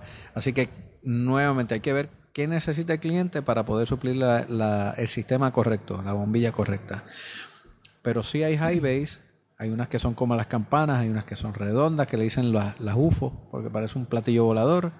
Eh, hay unas que son rectangulares, cuadradas, vienen, eh, hay unas que para con menos lumens eh, o vatios tienen unos reflectores que, que uno puede angular este, en 15 grados y uno ilumina mejor el pasillo. Eso es para pasillos rectangulares, ¿no? Así que depende de lo que necesita el cliente. Hay unas que son dimmables, hay unas que, que tienen sensores, pero sí se está haciendo eh, mucho más que antes. Eh, me- yo me sentía a veces con, como Fernando, que uno estaba hablando y pensaban que uno estaba dándose un té de campana o algo. Predicando en Eh, el desierto. Sí, y, y a, a los amigos de América Latina y de Puerto Rico, eh, no se asusten con lo que voy a decir. Eh, Aquí somos católicos y, y me refiero a que hay que meter el dedo en la llaga, si no, no creo. Tengo que tocarlo, tengo que verlo. Préndeme la bombilla esa. Si tú no lo instalas ahí y me lo enseñas, no te creo. Y, y- y entonces mídeme el voltaje y muéstrame de verdad cuánto Búscame el fotómetro a ver si es verdad que alumbra lo que tú dices que alumbra. Exactamente. y, y ese es el tipo de, de esfuerzo que, que se ha hecho. eh, y pues ahora que la gente lo ve en los supermercados, eh, lo ve en el expreso, eh, lo ve frente al Capitolio, que hay unas bombillas LED, pues se notan los proyectos eh, donde se, si hay unos ahorros y la gente está empezando a hacerlo en sus casas también. Fíjate, los otros días yo estaba escuchando una ingeniera que de hecho hizo un comentario que yo todavía estoy dándole vuelta en la cabeza y no me hace sentido.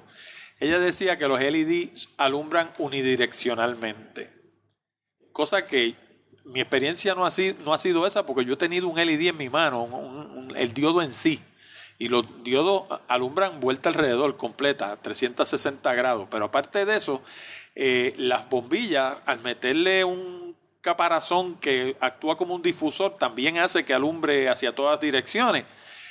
¿De qué estaría hablando ella ahí? Por- porque te- eso te lo voy a atar con otra pregunta que viene detrás. Bueno, eh, la luz es partículas, así que va en ondas. No, no- no. Es omnidireccional. Exacto. Es la, la luminaria es la que va a determinar esa direccionalidad. ¿verdad? Si tú tienes una luminaria, por ejemplo, esférica, Ajá. en algún, en algún sitio de esa esfera tiene que entrarle la energía.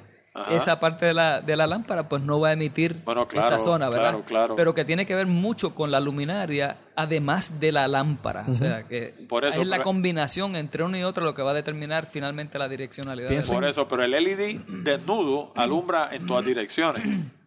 Toda la lo que tiene adentro, lo son que, tiene- ondas. la- la- lo que hace, lo que de verdad alumbra, que es el LED, eso alumbra en todas direcciones. Me voy a ir bien retro, pensando en la, en la vela que, que habló Abruño ahorita y de cómo se miden los lumens y los food candles y todo, todo esto.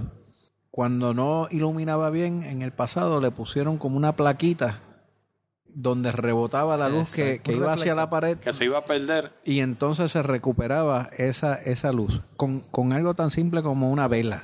Ajá. Y lo mismo De la, con la misma, bombilla. de la misma forma, la, la bombilla no es sola, la bombilla puede que tenga un reflector, puede que tenga un caparazón y todo depende, podemos usarla de luz indirecta. O sea, que, mm, para darle otro Reflejarla tipo de... contra una pared. contra una pared, porque a lo mejor eso es lo que necesita esa área. Así que eh, no compren una bombilla nada más. Y hay hay que pensar, ¿para qué la voy, la voy a usar para leer? Ajá, Pues necesito algo que me dirija la luz. claro. Para leer o suficiente luz. Eh, la voy a usar para ambientar el espacio. Pues puede ser luz indirecta. Estás escuchando Hablando de Tecnología y nos encuentra en www.hablandodetecnología.com. Bueno, y aquellos de ustedes que lleven algún tiempo escuchando Hablando de Tecnología, recordarán que casi toda la semana yo les menciono un librito que yo escribí hace algún tiempo que se llama Los 101 consejos para el uso efectivo del teléfono. Y ese librito está disponible en un formulario que está en la esquina superior derecha de la página de hablando de tecnología.com. Allí hay un recuadro con un formulario donde usted escribe su nombre, apellido y dirección de correo electrónico y automáticamente el sistema le va a enviar el librito en formato PDF. Y son 101 consejos que le sirven para teléfonos comerciales, teléfonos residenciales y teléfonos móviles. Y aunque uno a veces piense que el teléfono es una cosa como medio antigua, que lo moderno son las tabletas y lo- ese tipo de cosas, pues es bueno que sepan que todavía a nivel mundial hay más teléfonos que computadoras. Y el teléfono sigue siendo el método número uno de comunicación a nivel mundial. Así que ese librito le va a ayudar a maximizar su inversión. Pero ahora se lo hemos hecho más fácil todavía. Ahora resulta que le hemos puesto una página aparte especialmente para el librito en la internet para que no tengan ni que ir a la página de Hablando de Tecnología. Para recibir el librito lo único que tienen que hacer es ir a hablandodetecnología.com diagonal teléfono. Y eso lo pueden hacer desde cualquier teléfono celular, desde cualquier computadora, desde cualquier tableta, donde quiera que usted esté. Escribe www.hablandotecnología.com diagonal teléfono. Sin la S al final, teléfono singular. Y eso lo va a llevar a un formulario donde usted escribe la información y de nuevo el sistema automáticamente le va a enviar el librito a vuelta de correo electrónico. Y ahora regresamos con la entrevista de hoy de Hablando de Tecnología. Ok, ahora te voy a hacer dos preguntas. Una tiene que ver con bombilla y la otra tiene que ver con astronomía. y yo sé que uno de los dos de ustedes po- posiblemente sepa la contestación. Yo sé que Puerto Rico está catalogado como uno de los sitios más iluminados del mundo. Y recientemente tuvimos un apagón donde se fue a pique la isla entera. Se supone, lo que yo tengo entendido, que las luminarias de los postes están diseñadas para que alumbren hacia abajo y no alumbren hacia arriba, porque arriba no hay nada que alumbrar, arriba lo que está es el cielo. Sin embargo, eh, primero me imagino que las luminarias LED en ese aspecto son mucho más eficientes, pero aparte de eso, durante el apagón yo salí afuera porque le dije a mi esposa, si no hay luz, se tienen que ver las estrellas bien chévere. Oye, pero con tu apagón no se veían las estrellas. Yo digo, ¿de dónde está saliendo la luz que no me está dejando ver las estrellas?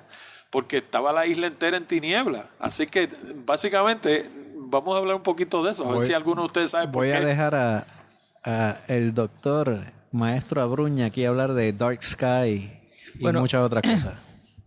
Aquí en Puerto Rico ya existe legislación para controlar eh, la contaminación de los cielos oscuros, que es como se dice en español, ¿verdad? Eh, existe una organización, IDA, International Dark Sky Association, que es la que está impulsando todas las tecnologías para evitar la contaminación de los cielos, de los cielos oscuros, de los cielos nocturnos.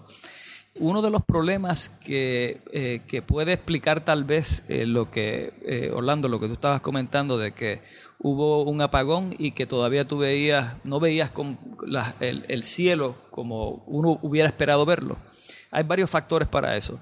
Uno de ellos puede ser eh, lo que se conoce como el, el rebote de la luz de aquellas personas que sí tenían luz porque tenían plantas de emergencia o sistemas fotovoltaicos o baterías, etcétera, etcétera.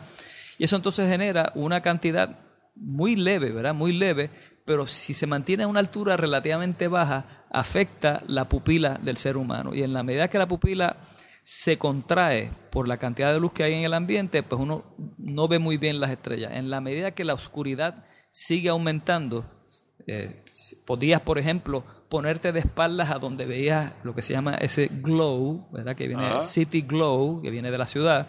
Si te pones de espaldas, pues puedes verlo mejor. Es el mismo fenómeno que ocurre cuando uno se mete a una bahía bioluminiscente, ¿verdad? Los dinoflagelados, que son los que generan esa luz particular cuando uno revuelca el agua. Pues uno lo ve mucho mejor en noches donde no hay luna llena. La luna llena es terrible para ver los dinoflagelados. Y cuando tienes algún tipo de luz que pueda afectar tu percepción, te pones de espalda a la fuente emisora de tal manera que tu ojo la pupila se dilate y entonces puedes ver con mucha mayor facilidad la, bioluminiscencia. Eh, lo mismo aplica, el mismo concepto de bioluminiscencia y las estrategias que uno utiliza aplican cuando ocurren estos apagones, ¿verdad? Eh, de hecho, yo pienso que la intención, o por lo menos así lo veo yo, que la intención de controlar los cielos oscuros eh, trasciende lo estrictamente astronómico, ¿verdad? Quienes empezaron con esta preocupación fueron los astrónomos, porque no podían utilizar eh, telescopios ópticos para estudiar los astros. Eh, hoy día pues se utilizan también telescopios, radiotelescopios que no dependen de la luz, lo que depende es de la emisión de una onda de radio. Pero no obstante eso, la, la, belleza de un cielo estrellado es incalculable y es irreemplazable, ¿verdad? Así que yo quisiera ver un futuro donde hubiera mucho control de esa, eh, de esa contaminación reducida al máximo, de tal manera que podamos tal vez acercarnos a ver las estrellas como la vieron los taínos cuando no había ninguna lámpara aquí en el país. De hecho, mi esposa es de Lares y cuando, cuando nosotros íbamos a Lares, eh, allá son, los cielos son otra cosa, tú sabes, muy distinto a lo que es en San Juan. Porque también tiene una altura mayor, hay menos, eh, la población es menor, Ajá. familias de así que nosotros... Usted mete en un campo de Lares, un campo de Utuado y, las estrellas están a montón, o sea, una, una, cosa tan distinta. De los sitios más oscuros que quedan ahora mismo en la isla, están varios sitios, pero hay uno particular entre Lajas y Guánica, que es de los sitios más oscuros que todavía queda en Puerto Rico. Nosotros estamos diseñando un proyecto ahora. ¿Esa no es la carretera de los platillos que le llaman? La carretera de... Cerquita, cerquita. Pues estamos, estamos diseñando un proyecto donde estamos diseñando un foco lunar, ¿verdad? Donde estamos utilizando unas piedras blancas y unas piedras luminosas, de tal manera que en noches de luna llena la piedra blanca se encienda con la luz de la luna, ¿verdad? Entonces la intención es mantener todo el ambiente de la casa apagado y que ese círculo lunar se, eh, se, se ilumine con la luz de la luna llena. Así que estamos explorando esas posibilidades muy tenues, ¿verdad? Muy sutiles, pero que, invitan a uno a explorar cómo uno se empieza a, tener esos lazos con la naturaleza. Yo he tenido la suerte de, estar en varias ocasiones en Isla de Mona y eso es eh, el estar ahí y ver eh, la vía láctea completa y con luna y sin luna eh, es terapia. Se ve el cielo se ve tridimensional. Cuando está en la ciudad, el cielo se ve plano. Pero en Mona, el cielo se ve tridimensional. Una cosa espectacular. Para, para contestar parte de lo de el, dark sky, si usted compra una bombilla, no importa la bombilla, es la lámpara. ¿Cómo cubre eh, la iluminación para que la dirija hacia abajo? No, que no se escape nada. El término técnico para eso en inglés es full cut off lamps. Full cut off. Full cut off significa que corta toda la luz que está desde un, desde un eh, eje eh, horizontal. Si yo tengo la luminaria, tiro un eje horizontal, toda la luz debe estar por debajo de ese eje horizontal. Si por alguna razón se escapa un poco de luz por encima de ese eje horizontal de la lámpara, entonces estamos contaminando el cielo. Claro, y de hecho es energía que se pierde, porque allá arriba no hay nada para que tú lo ilumines de todas formas, ¿no? Oye, y, y, también al hacer eh, uso de ese tipo de lámpara, usted necesita menos luz, porque ilumina, eh, dirige la luz al área que quiere Exactamente, porque, porque si no, ¿qué está haciendo? Está comprando una bombilla mucho más fuerte que, que deja ir la luz hacia arriba para poder compensar la luz hacia abajo o hacia el lado. Es como tener un acondicionador de aire y dejar la puerta abierta. Estás enfriando, estás enfriando la habitación, estás enfriando a Puerto Rico. Y con una lámpara que está iluminando hacia arriba, no estás iluminando el sitio que tú quieres iluminar, estás iluminando el universo. Correcto. De hecho, para los amigos que nos están escuchando de América Latina, Fernando ahorita estaba hablando de los dinoflagelados. Esto es algo que posiblemente no lo vean en sus distintos países y es una razón para visitar a Puerto Rico. Y son las lagunas eh, bioluminiscentes que nosotros tenemos, que tenemos tres, de las cuales nosotros mismos nos hemos encargado de fastidiar una, la de Guánica, pero nos quedan dos, la de Fajardo y la de Vieque. ¿Vieque o Culebra? Vieques. Vieque y están en estado prístino. Y si usted quiere ver una cosa donde usted mete la mano en el agua y brilla como si usted tuviera un tubo de neón debajo del agua, eso lo ve en Puerto Rico y eso no se ve en casi ningún sitio, ¿cierto? Es mágico, mágico. Y, y es interesante tanto en, en ambas como la comunidad, con ayuda de, de científicos, eh, han ido tomando acción para bajar la cantidad de contaminación lumínica. Eh, así que vemos el interés eh, de las comunidades porque también esto ayuda al turismo, eh, ayuda a que la gente tome conciencia y a que ahorren dinero. ¿Cuán amigables son las bombillas LED en términos de reciclaje? O sea, cuando yo termino la vida útil de esa bombilla, ¿qué hago con ella? Pues primero es verificar qué dice el empaque de, de la bombilla que están comprando. Preferiblemente que diga que todo se puede eh, reciclar. Eso se aplica también al mundo comercial, o sea, la- los bombillones estos que, son- que Sí. reemplazan las campanas en los almacenes, todo lo que se compone ese bombillón Sí. se, reci- se Porque, recicla. por ejemplo, eh, la mayoría de, de- las bombillas LED vienen con el heat sink, el, el difusor de, de calor, eh, y casi siempre es de aluminio o algún tipo de, de material que se puede reusar. Eh, y el resto tienden a ser plástico o vidrio. La mayoría es plástico. Por lo menos nos economizamos el mercurio y todo lo que tenemos en las de No. neón, que, que- Eh, que es eh. puro veneno. Correcto. Oye, y en términos de, de su manufactura, ¿cuán complicada es la manufactura de luminarias de LED? ¿Sería algo que Puerto Rico podría abrazar para resolver su propio problema? O sea, no solamente las instalo, sino que las fabrico. En estos momentos yo le diría que no. Eh, yo podría ver diseño y en la Universidad de Puerto Rico sí han hecho esfuerzos de diseño y hasta de, de- de manufactura, pe- pero, lo más importante es el cerebro, que nuestros ingenieros lo puedan diseñar, que tengan patentes, que creen soluciones específicas para el trópico, porque muchas de las soluciones que se inventan son para los países que viven eh, en el norte, eh, digamos Alemania, eh, Estados Unidos, y no son países que tienen la necesidad de nosotros, que es diferente. Pero fíjate, por ejemplo, yo pienso que, y tú me corregirás, pero yo pienso que una bombilla LED que no genera calor, tú la instalas, digamos, en Wyoming, donde cae nieve en cantidades navegables, y no, la nieve no le debe hacer daño, distinto a una bombilla, digamos, incandescente que está calientita y cuando le cae la nieve se funde porque el cambio en temperatura súbito la va a reventar.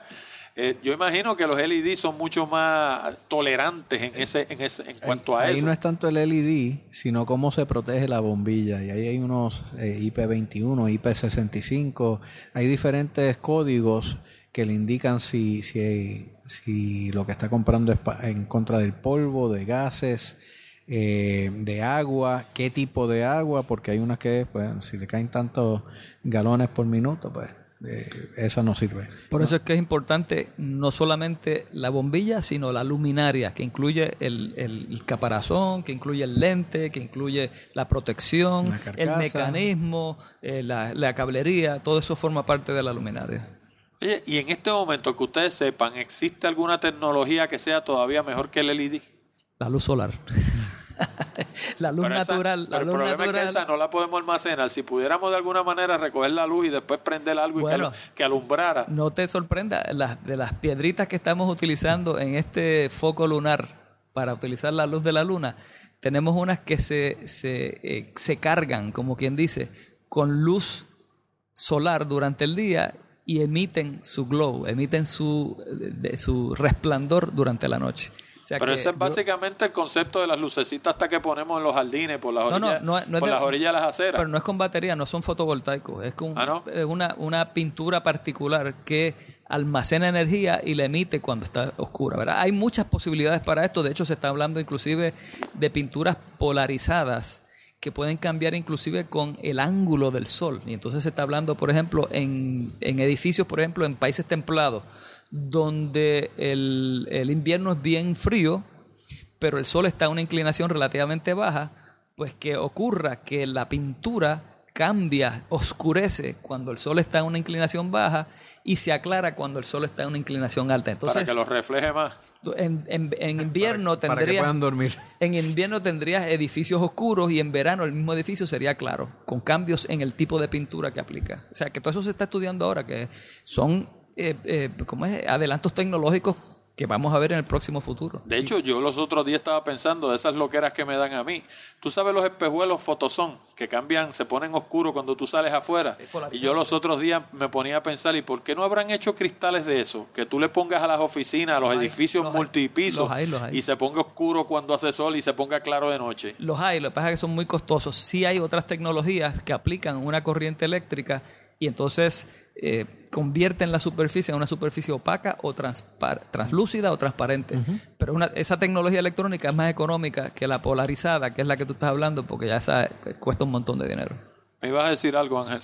Eh, no, de acuerdo. Básicamente, eh, la tecnología en términos de LED está cambiando cada tres a seis meses. Eh, así que eh, hay unas pruebas con LEDs orgánicos y diferentes tecnologías que definitivamente ahora mismo es lo que, lo que vemos que continuará por muchos años porque están desarrollando sobre las mismas eh, los mismos materiales, añadiendo algunos nuevos, pero no he visto nada diferente que, que no sea LED. Oye, y yo he observado que los LED por definición son pequeñitos. Y si tú quieres que algo funcione a base de LED, alumbre mucho, le metes muchos LEDs pequeñitos. Sí. La pregunta es, ¿la tecnología no permite hacer un LED, LED grandote? Yo- Uno solo que alumbre mucho. Bueno, piensa en los transistores, ¿no? Y, y lo que se intenta hacer es poner eh, transistores, eh, eh, la, la mayor cantidad en un espacio pequeño. Eh, y también lo que uno quiere es eh, no inventar eh, o tener muchas cosas diferentes. Lo que buscan es tener un estándar para hacer mucho y que sea económico.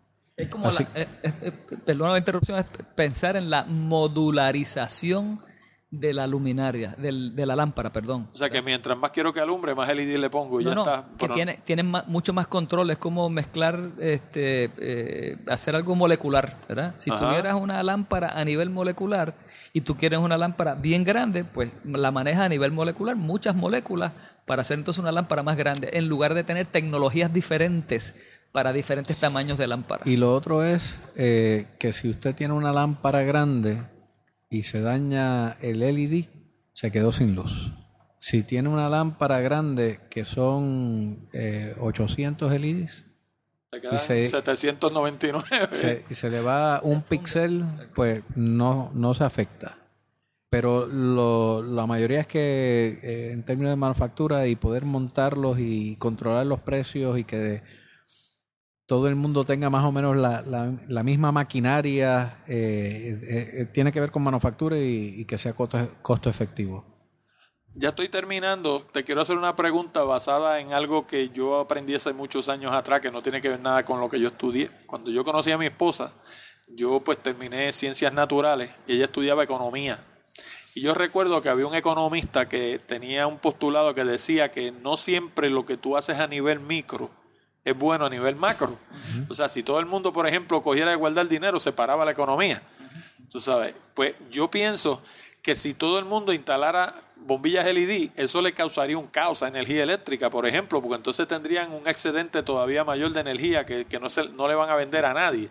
Excelente pregunta. Ahora mismo energía eléctrica eh, genera muchísima energía que no le vende a nadie. Porque era la que le vendía a las 936 que ya no están. No, ni eso, es que eh, eh, las plantas termoeléctricas que tenemos, que son bastante antiguas, no, como pasó en el apagón, no es algo que podemos prender en dos segundos. Hay que hacer unos protocolos y, y toma eh, 24 horas, 48 horas, dependiendo de, de lo que estén haciendo y, y cómo esté el sistema. Pero definitivamente, si todo el mundo cambiara, hicimos el cálculo una vez, si, si todo el mundo cambiara dos bombillas en Puerto Rico, podemos apagar una termoeléctrica. Dos bombillas nada más. O sea, es que son muchas, son O sea, sí. 1.3 millones de clientes, si no me O equivoco. sea, si todavía, si las cambiáramos todas, le causábamos un caos a energía eléctrica. Yo no, yo lo vería como una oportunidad. Si nosotros pudiésemos apagar las plantas viejas, podríamos inventar otras cosas y no necesariamente con gas. Eh, Ahora mismo No. se está generando más energía de la que requiere el país, definitivamente. No necesitamos nuevas plantas termoeléctricas, necesitamos menos plantas pero más eficiente, más mejores, eficientes, exactamente. más modernas. Y- o sea, lo y que tenemos son cascos de plantas viejas. Sí, Y- y, distribuidas. Y cuando se, se hizo el plan maestro, eh, las plantas le hicieron en el sur, pero la, la manufactura y la mayoría de la gente vive en el norte. Así que tenemos una pérdida inmensa en la transmisión de esta electricidad a- hacia el norte. Pero yo lo veo como una posible oportunidad. O sea, pero por lo que tú me estás diciendo, entonces la penetración del LED en Puerto Rico no es tan grande como uno quisiera. De- o sea, debe ser bastante tímida. Bueno, estamos, eh, estamos en una economía que ha ido en, en decadencia. Los precios han bajado, pero todavía eh, el- la persona común y corriente no sale a comprar el, el, el LED. También tenemos que pensar que la mayoría de la gente, vamos a ver, en, en Utuado o en Lares, para ir a comprar este tipo de bombilla no la consiguen en la ferretería del pueblo. Tiene que ir a Hondipo y eso es una expedición. Tendría que ir a alguna tienda, una Hondipo o la que sea, eh, y no que sea una expedi- es que a lo mejor no tienen el carro, a lo mejor no tienen la fa- facilidad de moverse. Pero hay, hay que reconocer, sin embargo, que no es una tecnología embrionaria, por el contrario, ya es una tecnología madura. El mercado, uno pudiera pensar que recién trascendió lo embrionario, ¿verdad? Ya, ya, no, es, ya no está en embrión el, el que la gente sepa lo que es un LED. Eh, que lo pueda comprar eh, desde una perspectiva más económica, ya eso es otra, otra discusión, pero no hay duda de que ha habido una entrada y una, uno de y, los... y eventualmente, y perdona que interrumpe, interrumpa, no va a haber opción, o sea, ya no va a haber incandescente, la CFL no la, las van a evitar también. La CFL eventualmente las van a sacar también. Así que va. por, por gravedad la gente la va, o sea, porque ya está ahí y no hay más nada y bajó el precio y eso es lo que hay, aún sin la gente pensarlo, es- va a estar Exact- ahorrándose dinero. Oye, y en términos, esto se me acaba de ocurrir ahora, en términos estéticos, con LED se puede hacer todo lo que se hace con incandescente. Me explico. Yo, por ejemplo, en mi casa tengo, que mi esposa los odia, a mí me encantan, yo tengo dos quinqués en el pasillo. Es una lámpara, parecen dos quinqués. Dentro tiene dos bombillitas y eso es dimmable. Tú las bajas y parece que tiene dos llamitas prendidas por la noche, alumbra tenue, ¿no? Eh, eso se puede hacer, por ejemplo, con un LED. Los LED son dimmable. Sí, seguro Sí, que sí. son, son dimmable, tiene que validar que, que lo diga así la, eh, El manufacturero. el manufacturero. Eh, pero ya eh, estamos viendo las candelabras. eh, hemos- yo he visto retro, o sea, unas bombillas grandes así que parece, parece filamento y son LED. O sea que, que eh, todo lo que es cove lighting, que son las eh, estas áreas que, que uno no ve la bombilla e ilumina indirectamente, todo eso, hay unas que parecen sogas, eh, hay high bay, hay low bay, hay, eh, hay de todo ya. La De hecho, es enorme. sí. de hecho, en el mundo del automóvil están penetrando también. También. Eh, inclusive en Puerto Rico me han comentado que hay algunas que las prohíben porque alumbran un montón, que es como un strip que tú le pones al frente a los vehículos SUV Sí. de 24 o 30 pulgadas y eso tiene, qué sé yo, cuántos LEDs hay dentro. Cuando tú lo prendes, es como el anuncio aquel de ciégalo, Toño. tú sabes, deja, deja el que viene deslumbrado por completo. Ahora que dice de, de los autos, y, y estoy de acuerdo que, que hay unos productos que, que yo no los vendería, pero en la industria de náutica, los LEDs están avanzando a, a grandes rasgos. ¿Por qué? Porque está uno en un bote y ahí sí tiene batería. Y cada vatio vale, eh, es importante cómo me lo gasto. Así que en la industria del bote uno tiene paneles solares, uno tiene luces para eh, la noche, para pescar, para diferentes cosas. Hay, hay botes que alumbran por debajo. Correcto. Tienen, tienen una camarita y alumbra por debajo para que tú veas debajo del agua. Y para atraer los peces en la noche. Asumiendo que se diera un movimiento bastante marcado de sustitución de CFL por LED, ¿qué hacemos con esos CFL? Porque ah, tenemos un problema de contaminación. O sea, ¿hay algún programa de reciclaje, algún sitio donde uno pueda llevar esos CFL de manera inteligente? Yo sé que sitios como los hospitales tienen unos formatos y una hay que llevarlo a, a otros sitios.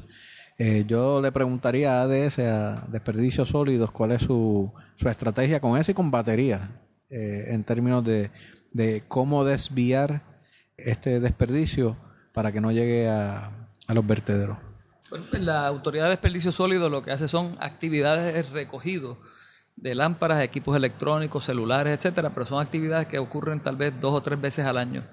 Todavía no hay un- un procedimiento ni lugares específicos donde uno pueda entonces llevar esto y saber que se está eh, que el, el desecho que se genera se puede reutilizar o se puede por lo menos mitigar el daño que puede ocasionar al ambiente. Bueno, esta es mi última pregunta siempre. ¿Hubo algo de lo que hablamos que no le pregunté y que a ustedes les hubiera gustado tocar? En realidad no. Hay soluciones para residencias, para industria, para turismo, para eh, gobierno. Si esperamos que lo haga el gobierno, no va a suceder. Tiene que ser el individuo y busque la manera, haga su plan energético para que entonces, cuando prepa aumente el kilovatio hora que viene el año que viene, el impacto sea menor. Ya yo empecé, de hecho. Yo quisiera añadir tal vez, y esto es un comentario de carácter bien general y, y me parece que está muy a tono con el programa que tú preparas, Orlando, y es que eh, la tecnología para mí es una cosa maravillosa, para mí es el igualizador de las culturas y de las sociedades, ¿verdad? En el pasado, un rey tenía esclavos que le mecían un abanico para mantenerlo fresco, y esa era la realeza que podía tener tener el abuso de tener esclavos y de pagar mucho dinero para tener los conforts, o las los requisitos de confort y cumplir con sus necesidades. Hoy día, en la medida que la tecnología va avanzando, lo que antes era para la nobleza, ahora se convierte para, la mayoría del público, ¿verdad? ¿Quién hubiera pensado que por 80 o 90 dólares se pudiera comprar un acondicionador de aire de 5 o 6 mil BTUs para enfriar una habitación pequeñita? cuando antes eso era solamente para las personas que tenían mucho dinero. Y lo mismo ocurre con las tecnologías del LED. Los primeros mercados que, eh, en que se difundió el- el- la luz y las, las luminarias LED, pues eran en los mercados donde eran más acomodados, de un, de un, de un ingreso económico mayor. Pero la tecnología ha ido mejorando y mejorando y mejorando, los precios han ido bajando, bajando, bajando, y en la medida que esos precios bajan, esa tecnología se difunde y todo el mundo se beneficia de ella. Así que, y eso es típico en todas las tecnologías, lo mismo con las fotocopiadoras, con las computadoras, un celular, los- celular, los, teléfonos el celulares, carro. ¿verdad? El primer teléfono celular que yo tuve era como un maletín de grande. Yo también, parecía una lonchera. Y costa- me costó 1.750 dólares. Ahora hasta los regalan con servicio, etcétera, etcétera. O sea que la tecnología, hay un dicho que dice que la tecnología no tiene conciencia, ¿verdad? Que se puede hacer mal o buen uso de ella y depende del ser humano. Pero pienso yo que la tecnología eh, abre unas posibilidades al ser humano magníficas para mejorar la condición de vida. Estoy 100% de acuerdo. Eh, si no tienen nada más que añadir, no puedo más que darle las gracias por haber participado en Hablando de Tecnología. Hablamos de los LED mucho más de lo que yo hubiera esperado que íbamos a hablar.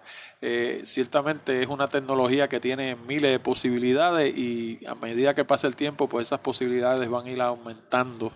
Así que de nuevo, no puedo más que darle las gracias y saben que tienen las puertas de Hablando de Tecnología, como decía que el alcalde de Bayamón, herméticamente abiertas. Muchas bien. gracias. Hasta luego. Chévere. Bueno amigos y amigas, con esto llegamos al final de esta edición de Hablando de Tecnología con Orlando Mergal. Recuerda que puedes enviar tus preguntas, comentarios y sugerencias a la dirección de correo electrónico contacto arroba hablando de tecnología.com o a través de la pestaña verde de SpeakPipe que está en la orilla derecha de nuestra página de internet. También te recuerdo que este programa llega a ti como una cortesía de Accurate Communications. Si necesitas servicios de comunicación de excelencia para tu empresa, como redacción en inglés o en español, traducción, producción de video digital, colocación de subtítulos, fotografía digital, servicios de audio, páginas de internet, blogs, diseño de libros electrónicos o inclusive producir un programa como este. Llámanos al 787-750-0000 para una consulta o visítanos en la internet en www.accuratecommunications.com. Además, te exhorto a visitar nuestras otras propiedades en la internet, como nuestro blog Picadillo, donde encuentras casi 300 entradas sobre negocios, comunicación, tecnología y otros temas de interés. Encuéntralo en www.picadilloblog.com. También te invito a visitar Puerto Rico Photography, donde encuentras cientos de imágenes hermosas de la isla del encanto para adornar tu hogar u oficina. Encuéntralo en www.puertoricophotography.com. Y hablando de la isla del encanto, si te gusta viajar, no te pierdas Puerto Rico by GPS, donde encuentras fotos, información, audio, video y mapas con coordenadas GPS para llegar a cientos de lugares hermosos en todo Puerto Rico. Encuéntralo en www.puertoricobygps.com. Te habló Orlando Mergal. Con esto me despido hasta la próxima semana cuando discutiremos más temas interesantes del mundo de la tecnología. Hasta la próxima, amigos.